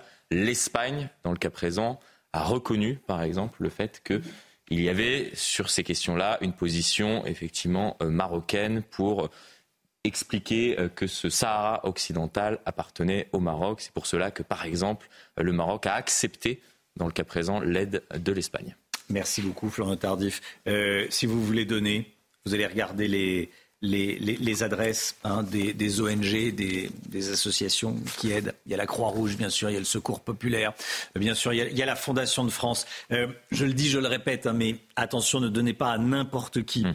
Vous donnez à des associations qui sont sérieuses, que vous connaissez. Voilà, c'est le, conseil, parce que dans ces cas-là, quand il y a des drames, il y a des escrocs qui lancent des appels sur Internet. Voilà, faut pas aller, faut pas donner à n'importe qui. Il faut donner aux ONG qui sont sérieuses, et celles-ci sont sérieuses. Il y en a d'autres, mais celles-ci sont sérieuses. On change euh, totalement de sujet. Il y a eu une fusillade hier matin à Nîmes, quartier Pissevin. Il n'y a il y a eu des tirs de Kalachnikov. Heureusement, il n'y a pas eu de mort. Il y a eu des blessés. On est en direct avec David Léraud, secrétaire zonal Alliance Sud. Bonjour David Léraud, merci d'être en direct avec nous ce matin dans la matinale de, CNews. Est-ce que ce qui s'est passé, quartier Pisevin, c'est pas le symbole? On le répète, hein, je suis désolé de me répéter, mais de l'impuissance de l'État à rétablir l'ordre dans, dans certains quartiers dangereux Bonjour à vous. Et oui, là où vous avez raison, c'est que ce quartier, c'est un symbole c'est un symbole des limites, en tout cas, de l'action euh, et de la réponse uniquement policière. Nous ne cessons de le dire, nous l'avons dit toute la semaine d'août où, il y a eu ces drames et cet enfant de 10 ans euh, qui a été euh, victime de, de, tir. nous l'avons dit quand nous avons rencontré M. le ministre de l'Intérieur à Nîmes, donc le 25 août. Il ne peut y avoir uniquement comme réponse à cette situation d'urgence, à cet état de guerre à Nîmes, il ne peut y avoir de réponse uniquement policière. C'est une certitude car cela montre ses limites malgré la présence de nombreux policiers sur le terrain on voit que les fusillades persistent. À quoi a servi la CRS 8 Alors, elle n'est plus là, mais euh, le ministre de l'Intérieur nous dit, vous allez voir ce que vous allez voir. Normalement, les, projecteurs des, médias, des télés, les micros des radios, les stylos des journalistes de presse écrite étaient, euh, ne parlaient que de, que de Nîmes, du quartier Pisevin. Vous on va rétablir l'ordre. Euh, on envoie la CRS 8. En fait, c'est quoi C'est, c'est, euh, ça sert à rien. Euh, et on tire à la Kalachnikov dans une rue. On tire à la Kalachnikov dans les rues de France. Et en l'occurrence dans, ce quartier Pisevin. Alors c'est quoi l'histoire? Il n'y a, pas assez de moyens? Qu'est-ce qu'il faut? On ne sait pas faire. On, ça sert à rien de, promettre le rétablissement de l'ordre si on ne sait pas le faire.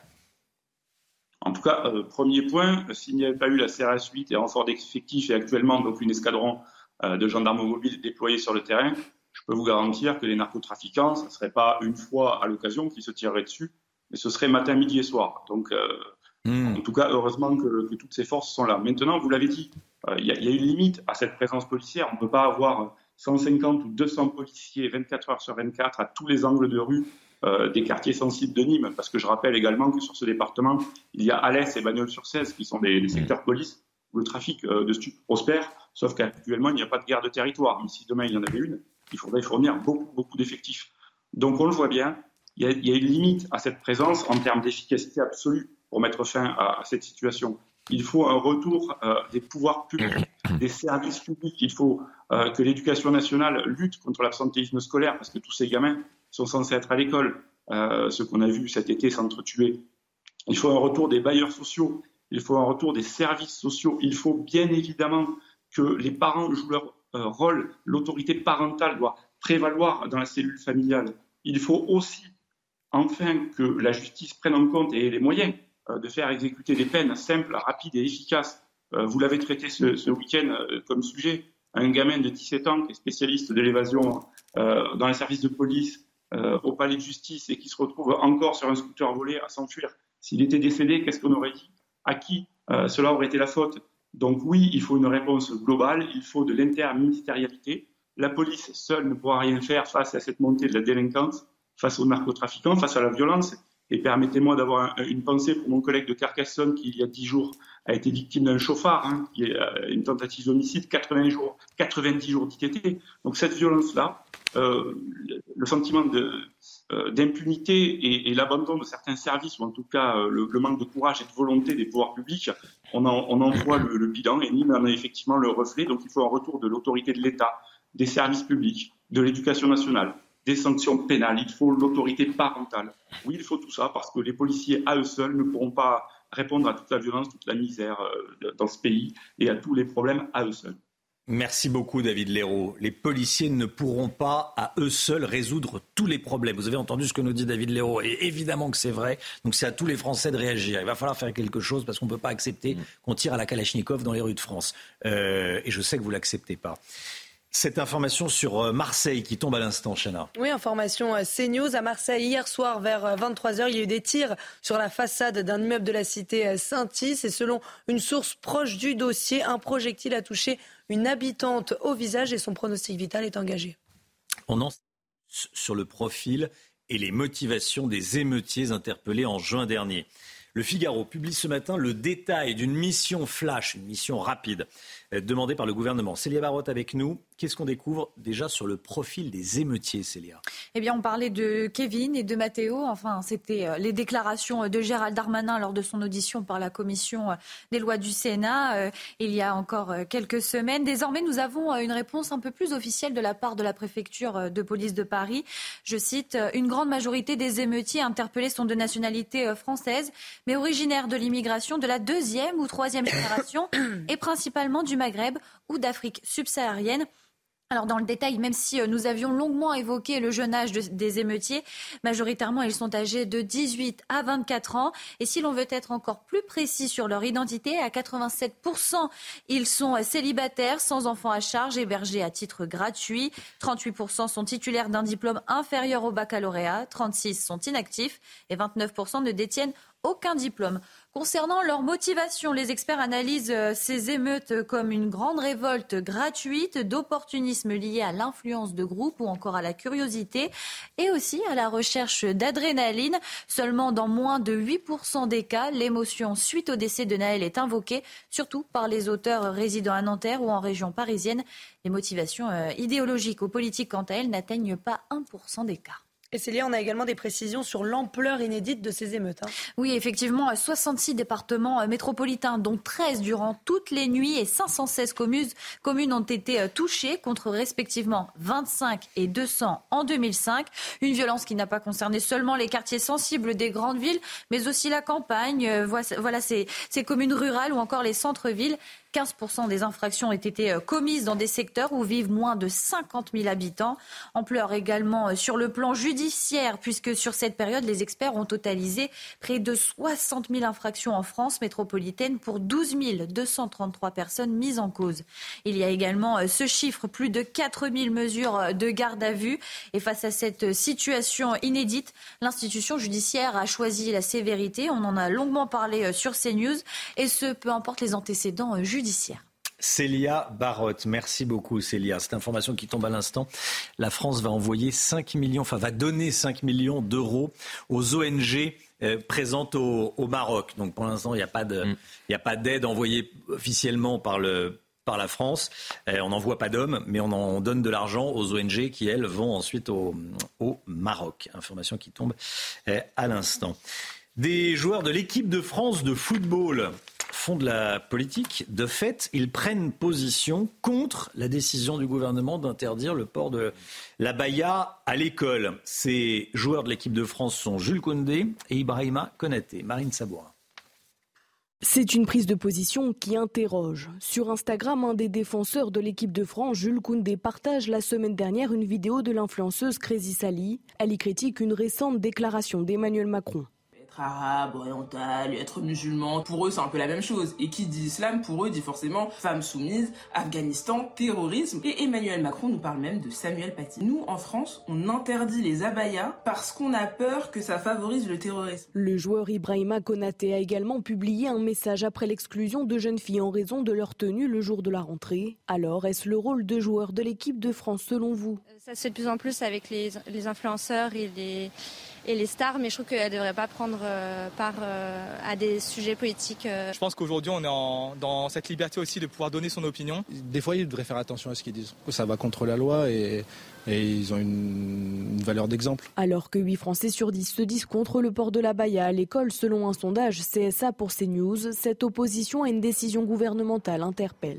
On vit dans une société de plus en plus individualiste où le libre choix de soi devient une sorte d'absolu aux yeux de ces jeunes euh, au détriment de la loi commune. Et d'ailleurs, c'est exactement ce qu'on est en train de vivre. À eux deux, les joueurs sont suivis par 5 millions d'abonnés sur Instagram. Voilà, on voulait vous en parler ce matin. Euh, ces images impressionnantes et tristes d'un crash d'avion en, Hongrie, Chana. Hein. Oui, ça s'est passé hier pendant un show aéronautique près euh, de Budapest. Deux personnes sont mortes, le pilote et un passager. Au sol, quatre personnes ont été blessées, dont trois grièvement brûlées.